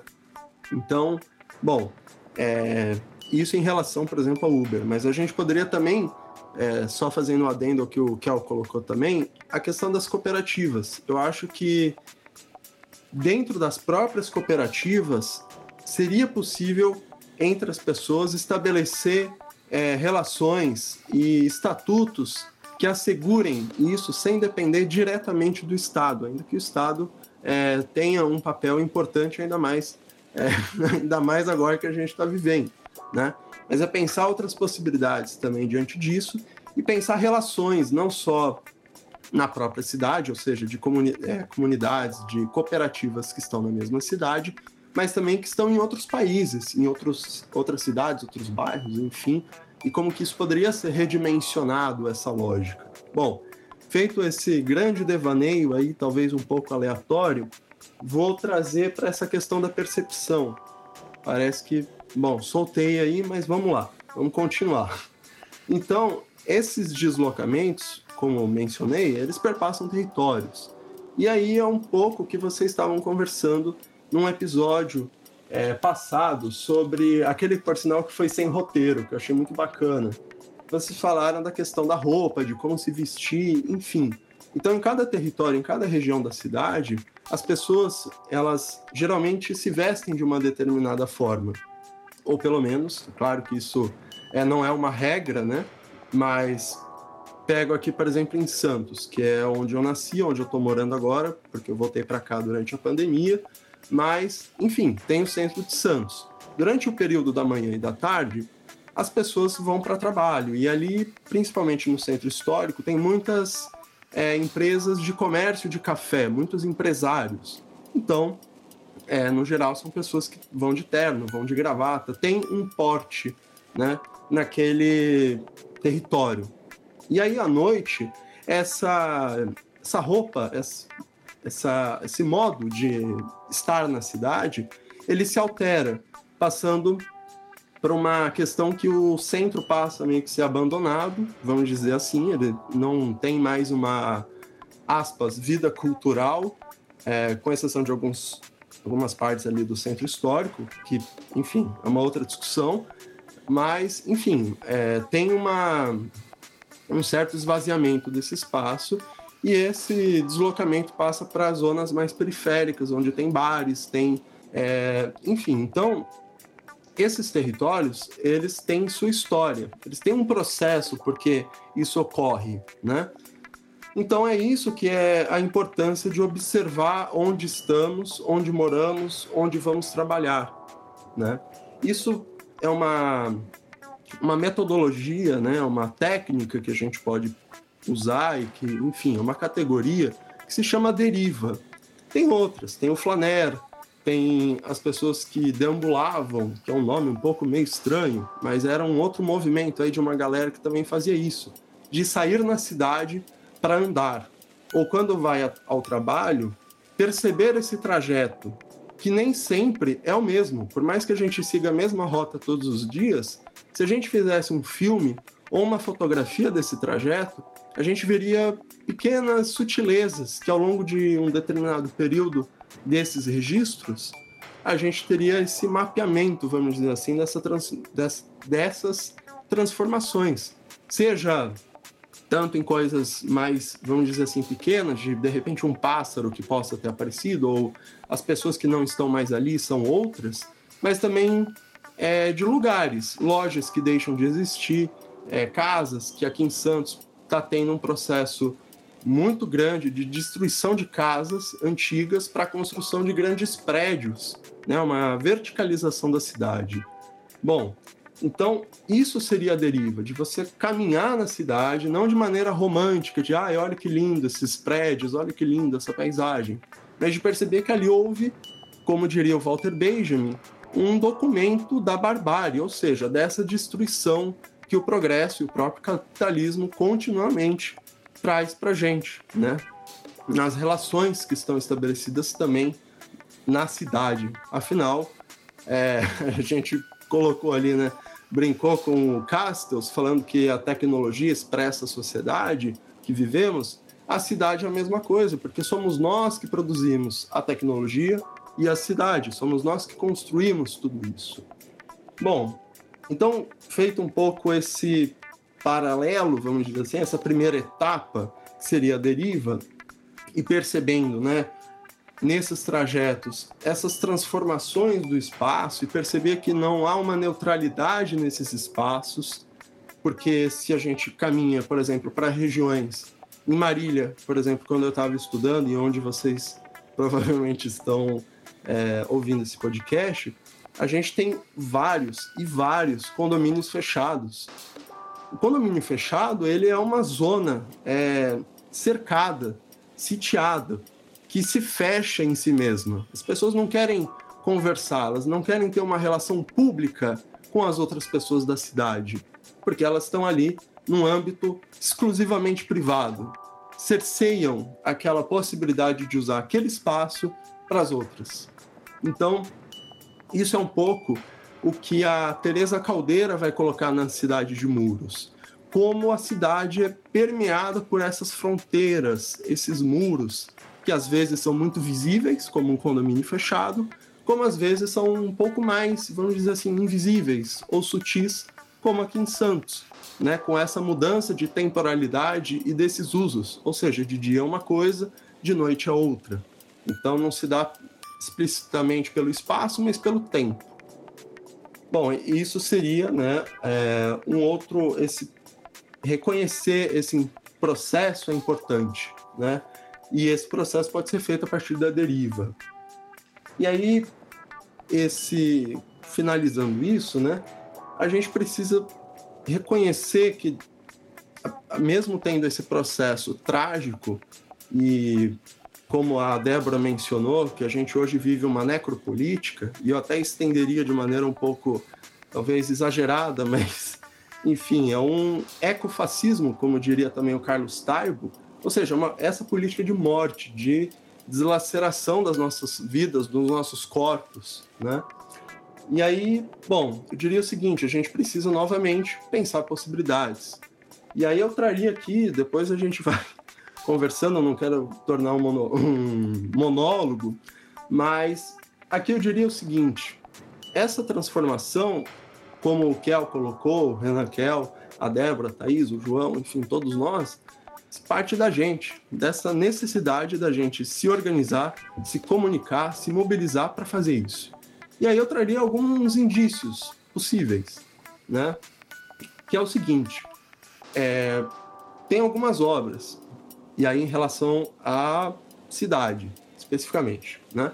Que poderia ser, por exemplo, o Yangel, que ele pensa, é, ele é um urbanista, ele é um ar, é, arquiteto, ele pensa como a gente poderia estabelecer, criar uma nova cidade a partir de métricas, de, enfim, é, medidas humanas do distanciamento que a gente consegue ver com a visão, até onde que a gente consegue ver, até onde que a gente poderia ver.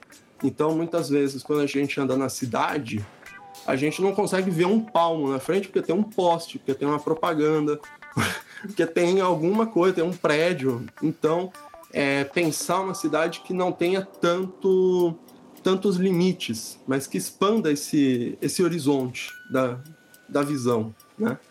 Então, é, essa seria uma, uma das questões. A outra é reconhecer, é, a partir da nossa cidade, onde estão os pontos chaves. E aí eu poderia mencionar alguns, alguns elementos, que é o, os monumentos, então os prédios históricos, museus, praças, estátuas. Quem estão nessas estátuas? Quais são os nomes das ruas? Isso são coisas que a gente pode se perguntar e buscar uma história da nossa cidade. Afinal, cada história, ou melhor, cada cidade tem uma história, como a gente veio falando um pouquinho aqui. E aí esse processo de transformação, é, além desse, né, é necessário ter esse reconhecimento e essa transformação se dá pela muitas vezes pela radicalidade, pela necessidade de pensar outra coisa. E aí eu lembro de uma frase aqui que é o seguinte: é, sejamos realistas, exijamos o impossível. Não basta mais pensar o que dá, mas o que a gente precisa e deve fazer, né? Enfim, então nesse processo a Bell Hooks, que é uma ativista norte-americana negra que teve um grande diálogo com o Paulo Freire e enfim, um grande pesquisador e educador aqui do Brasil, ela escreveu um livro chamado Ensinando a Transgredir, que é muito bom, que é um pouco como que a gente pode perceber nessa nesse grande recorte fundamental que a Tainá colocou de gênero e classe, mas também de raça dessa sociedade que a gente vive e como pensar outras relações a partir disso. Então a Bell Hooks eu acho que é muito bacana para isso. E uma outra forma, sem já me estendendo muito, é a partir do Murray Bookchin e da Janet Biel, que eles pensam formas comunitárias de se relacionar. Ou seja, a gente não está mais, não tem uma cisão entre essa sociedade e essa natureza. A gente vive a natureza, a gente está na natureza e, portanto, qualquer discurso que diga, olha, isso é moderno, sendo que o moderno enfim, já passou, né? Poderia dizer contemporâneo, mas enfim. Então, essa tecnologia, essa coisa moderna, na verdade, ela está imbricada num discurso, num, numa ideologia, como o Renan veio nos explicando, e a Débora, o João e a Tainá também a gente foi conversando aqui no podcast. E, e é um pouco isso, né? Reconhecer isso, tudo isso, da natureza, da sociedade, da tecnologia, da cidade, enfim, para pensar uma transformação. E, e aí, no caso, o Bookchin, ele traz essa coisa do municipalismo, da gente retomar é, outras formas de organização da nossa cidade, de retomar polis, da gente ter espaços públicos para debater a cidade. E aí é isso que eu deixaria aí a provocação para vocês.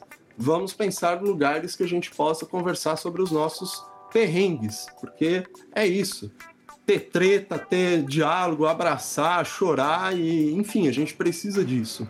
Somos humanos, afinal de tudo, né? Então, acho que é um pouco isso. Desculpa se eu me estendi. Precisamos, inclusive faremos, né? É, eu só queria, só, só uma complementação, galera, sobre isso que você colocou sobre a deriva, né? É, eu, eu morava em João Pessoa, uma região de mar, né? Muito mar, praia e tal. E eu passava o dia inteiro no shopping, né? Eu entrava, saía de casa às 8 da manhã e voltava para casa depois das 18. E shopping não dá para você ver muito bem como é que funciona, né? A modificação do dia. Eu só saía, só sei que eu entrava de manhã e saía à noite. Essa era a minha noção.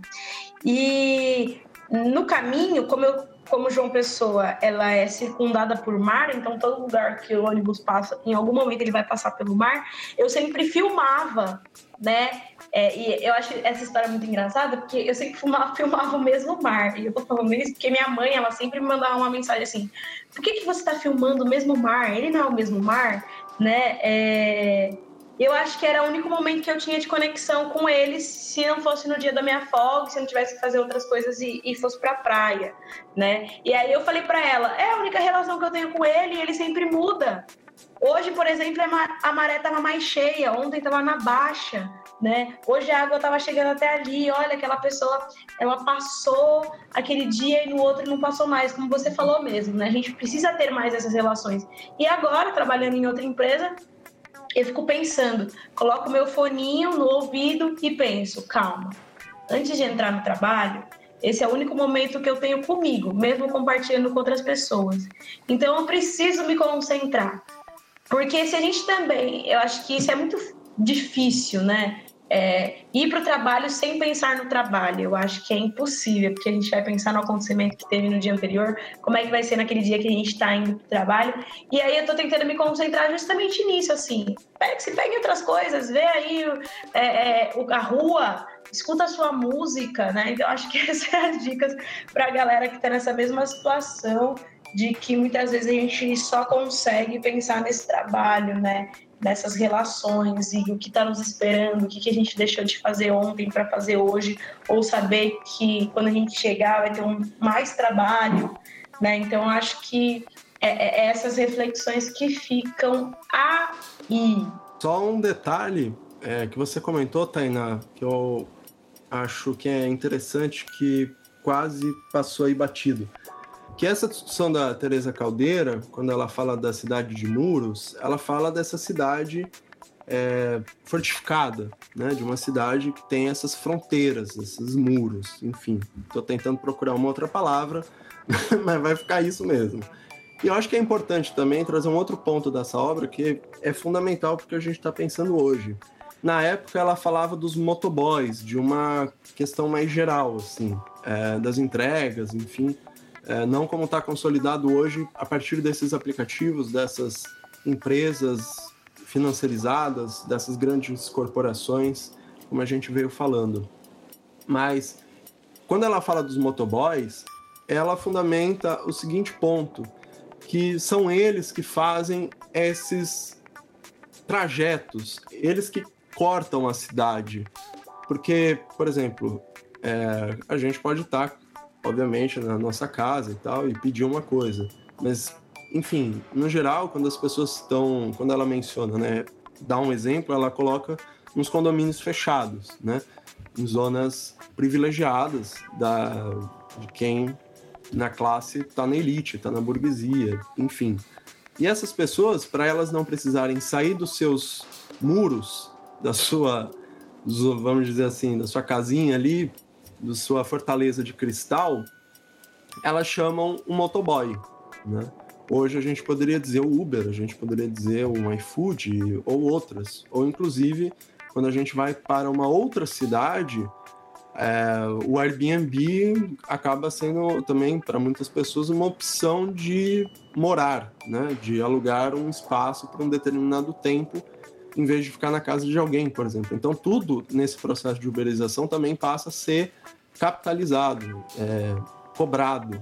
Né? A gente passa uma vida ainda mais é, voltada para o dinheiro nesse sentido. E aí é um pouco isso. Então, esse processo da uberização, e aí no caso do, das entregas e do, do transporte, do Uber, também é nesse sentido de como que as pessoas passaram a utilizar isso para não sair das suas fortalezas de cristal, e aqui eu evidencio uma classe muito específica, né? Porque a gente às vezes sai, mas também não tem problema pedir um Uber ou pedir um iFood, mas enfim, só trazer essa crítica da Teresa Caldeira que eu acho que é importante que ela traz na obra. E realmente essa, essa questão de como se deslocar indo para o trabalho sem pensar no trabalho é algo também difícil de fato.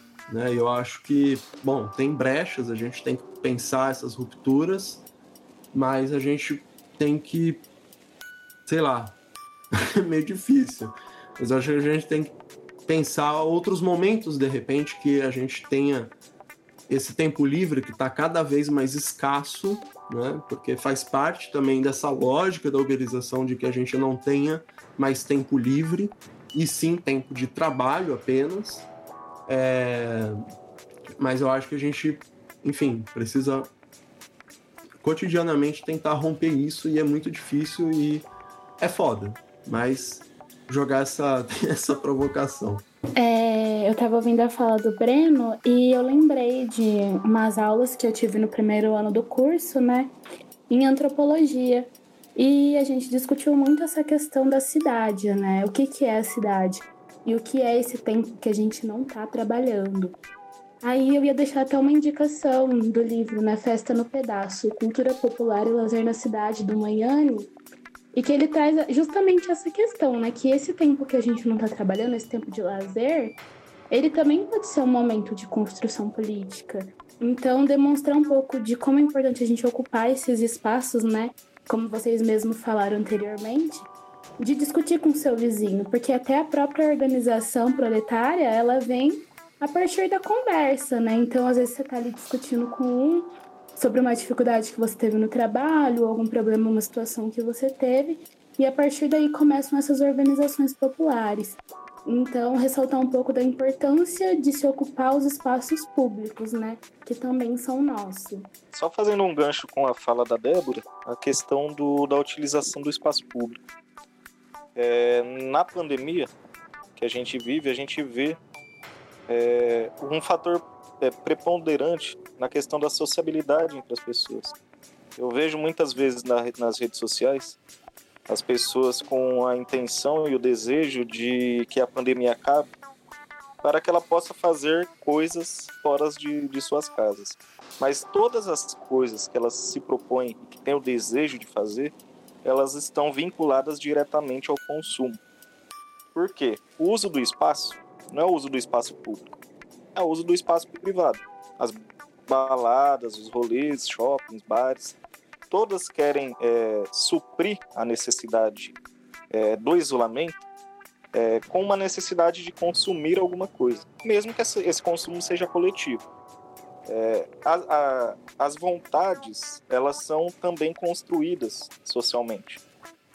Por que, que as pessoas têm felicidade consumindo um produto é, do que tem a felicidade tendo hoje, por exemplo, em um podcast, ouvindo um podcast, aprendendo é, algumas coisas e trocando experiências. Esse consumo ele é introjetado nas pessoas, essa, essa necessidade. E a questão do uso do espaço e, e uso da cidade, literalmente, é um uso da cidade apenas para o consumo.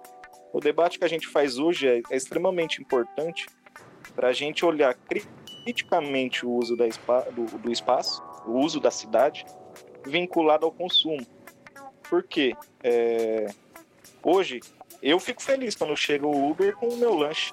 É lógico, eu trabalhei o dia inteiro, estou cansado, é, não tô, tenho tempo para cozinhar, vou pedir um Uber. Ou seja, a, a, a, a felicidade na pandemia esse não é um estudo científico que eu fiz, mas é uma abstração que eu estou apresentando aqui para vocês. É, com a perda da sociabilidade do uso dos espaços de consumo, o, os aplicativos de entregas de mercadoria tenta suprir aquela necessidade de felicidade do consumo externo.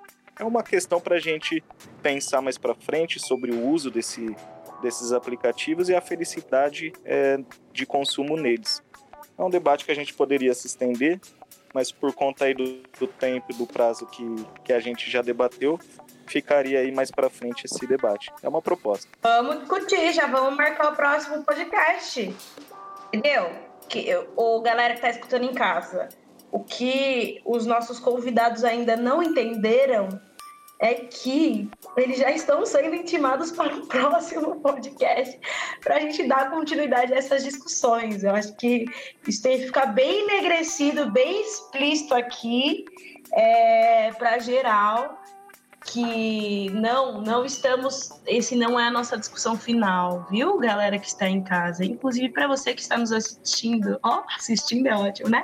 Nos escutando, é, manda mensagem pra gente, interage com a gente. Nossa, escutei esse podcast de vocês, quero participar de um podcast, quero falar sobre isso. Manda pra gente. Estamos super abertos aí a, a propostas de discussões, principalmente aquelas que surgem a partir do seu envolvimento com o nosso podcast. Então já deixo aí também esse espaço aberto. É isso, pessoal. Obrigado por terem escutado até aqui. Sabemos que esse assunto não se esgota, uh, não se esgota. Agora é hora de continuarmos pesquisando e lendo sobre essas modificações que vem acontecendo no mundo e no trabalho. E Tainá, não se esqueça de deixar as fontes dos textos, entrevistas e mesa aqui, para o pessoal que, que ficou curioso com o assunto. Pode deixar, João, não vou esquecer. Inclusive, para todo mundo que falou, Breno, Renan, Débora, vamos deixar as nossas referências aqui, tá? Eu prometo que vou fazer esse passadão para a gente já deixar no texto do nosso podcast todas as referências que a gente usou, não só as que a gente usou, mas indicações. Então, gostaria de agradecer também imensamente a vocês que aceitaram esse convite, tá? Renan, Breno, Débora, João, a gente fazer esse podcast. É, e o pessoal de casa, né, que está nos escutando até agora. Queria também agradecer a oportunidade de ter seguido com o podcast até aqui, esse momento da minha vida. É, me despedir, como eu disse, é, precisamos de transformações e o podcast também passa por esses momentos de transformação. Então, é, provavelmente esse é o último podcast que eu faço enquanto mediadora, enquanto pensadora da proposta do podcast. Espero que eu seja convidada para falar muito ainda, mas queria agradecer imensamente, então, é, ter produzido até aqui e dizer que é um até breve, viu, pessoal? Então, valeu, brigadão. E, galera, se vocês quiserem também agradecer, fiquem à vontade, o microfone está aberto. Deixem aí divulgação dos seus trabalhos também, sejam eles autorais, compartilhados, projetos de vidas e leituras. É, eu gostaria de agradecer aí pelo debate riquíssimo que a gente teve hoje. Agradecer a Débora, a Tainá, o Breno, o João. É, e poder compartilhar um pouco aí do que, do que eu sei e aprender muito com o que vocês falaram. Espero aí não ser o, o primeiro e nem o último podcast que eu faço com vocês e que a gente sempre possa aí trazer informação, é, teorias, debates e formas de resolver os problemas que a gente enfrenta na atualidade. É um grande prazer aí ter feito parte desse podcast. É, eu queria agradecer a vocês também, a todos que comporam a mesa comigo. Eu adorei participar, foi muito enriquecedor esse diálogo. E espero aí, né, deixar a recomendação dos outros podcasts também aqui do Ciência na Rede. E agradecer a todos vocês. Bom, então reitero aqui meu agradecimento pelo convite. Foi uma honra ter participado aqui com vocês dessa conversa. Fiz várias anotações aqui também para pesquisar e continuar lendo depois. E só vou comentar duas coisas, né? Duas, além dessas indicações aí já mencionadas, que eu vou passar para Tainá é, pôr na descrição aí, que eu acho que vai ficar mais fácil.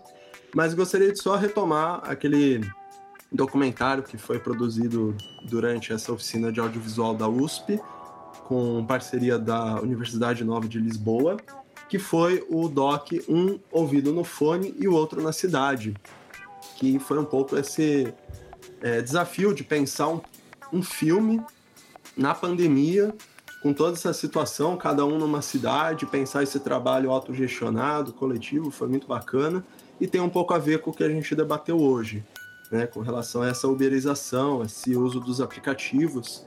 Mas lá especificamente, a gente trabalhou como a música está no cotidiano desses e dessas trabalha trabalhadores e dessas trabalhadoras. Então fica aí a dica desse doc, desse curta documental e faço um outro pequeno jabá aqui, se não for me estender demais, é, do podcast de Marte, que é um que eu tento fazer aí, compartilhar algumas reflexões. Então eu também estendo o convite aí para a gente pensar esse podcast coletivamente, eu acho muito bacana. E como uma forma também de protesto e de reorganização desse trabalho acadêmico intelectual, que muitas vezes a gente pensa que ele deve ser individualizado, é, que tem uma pessoa que vai lá, vai para campo, vai pesquisar, vai na biblioteca, enfim, lê um monte de coisa e traz uma nova ideia. Eu acho que isso precisa ser pensado, repensado novamente, né, as utopias, e compartilhado. Então esse espaço aqui é muito bacana, no podcast Ciência da Rede e, e outros espaços que a gente possa construir, criar, porque a gente precisa disso, né?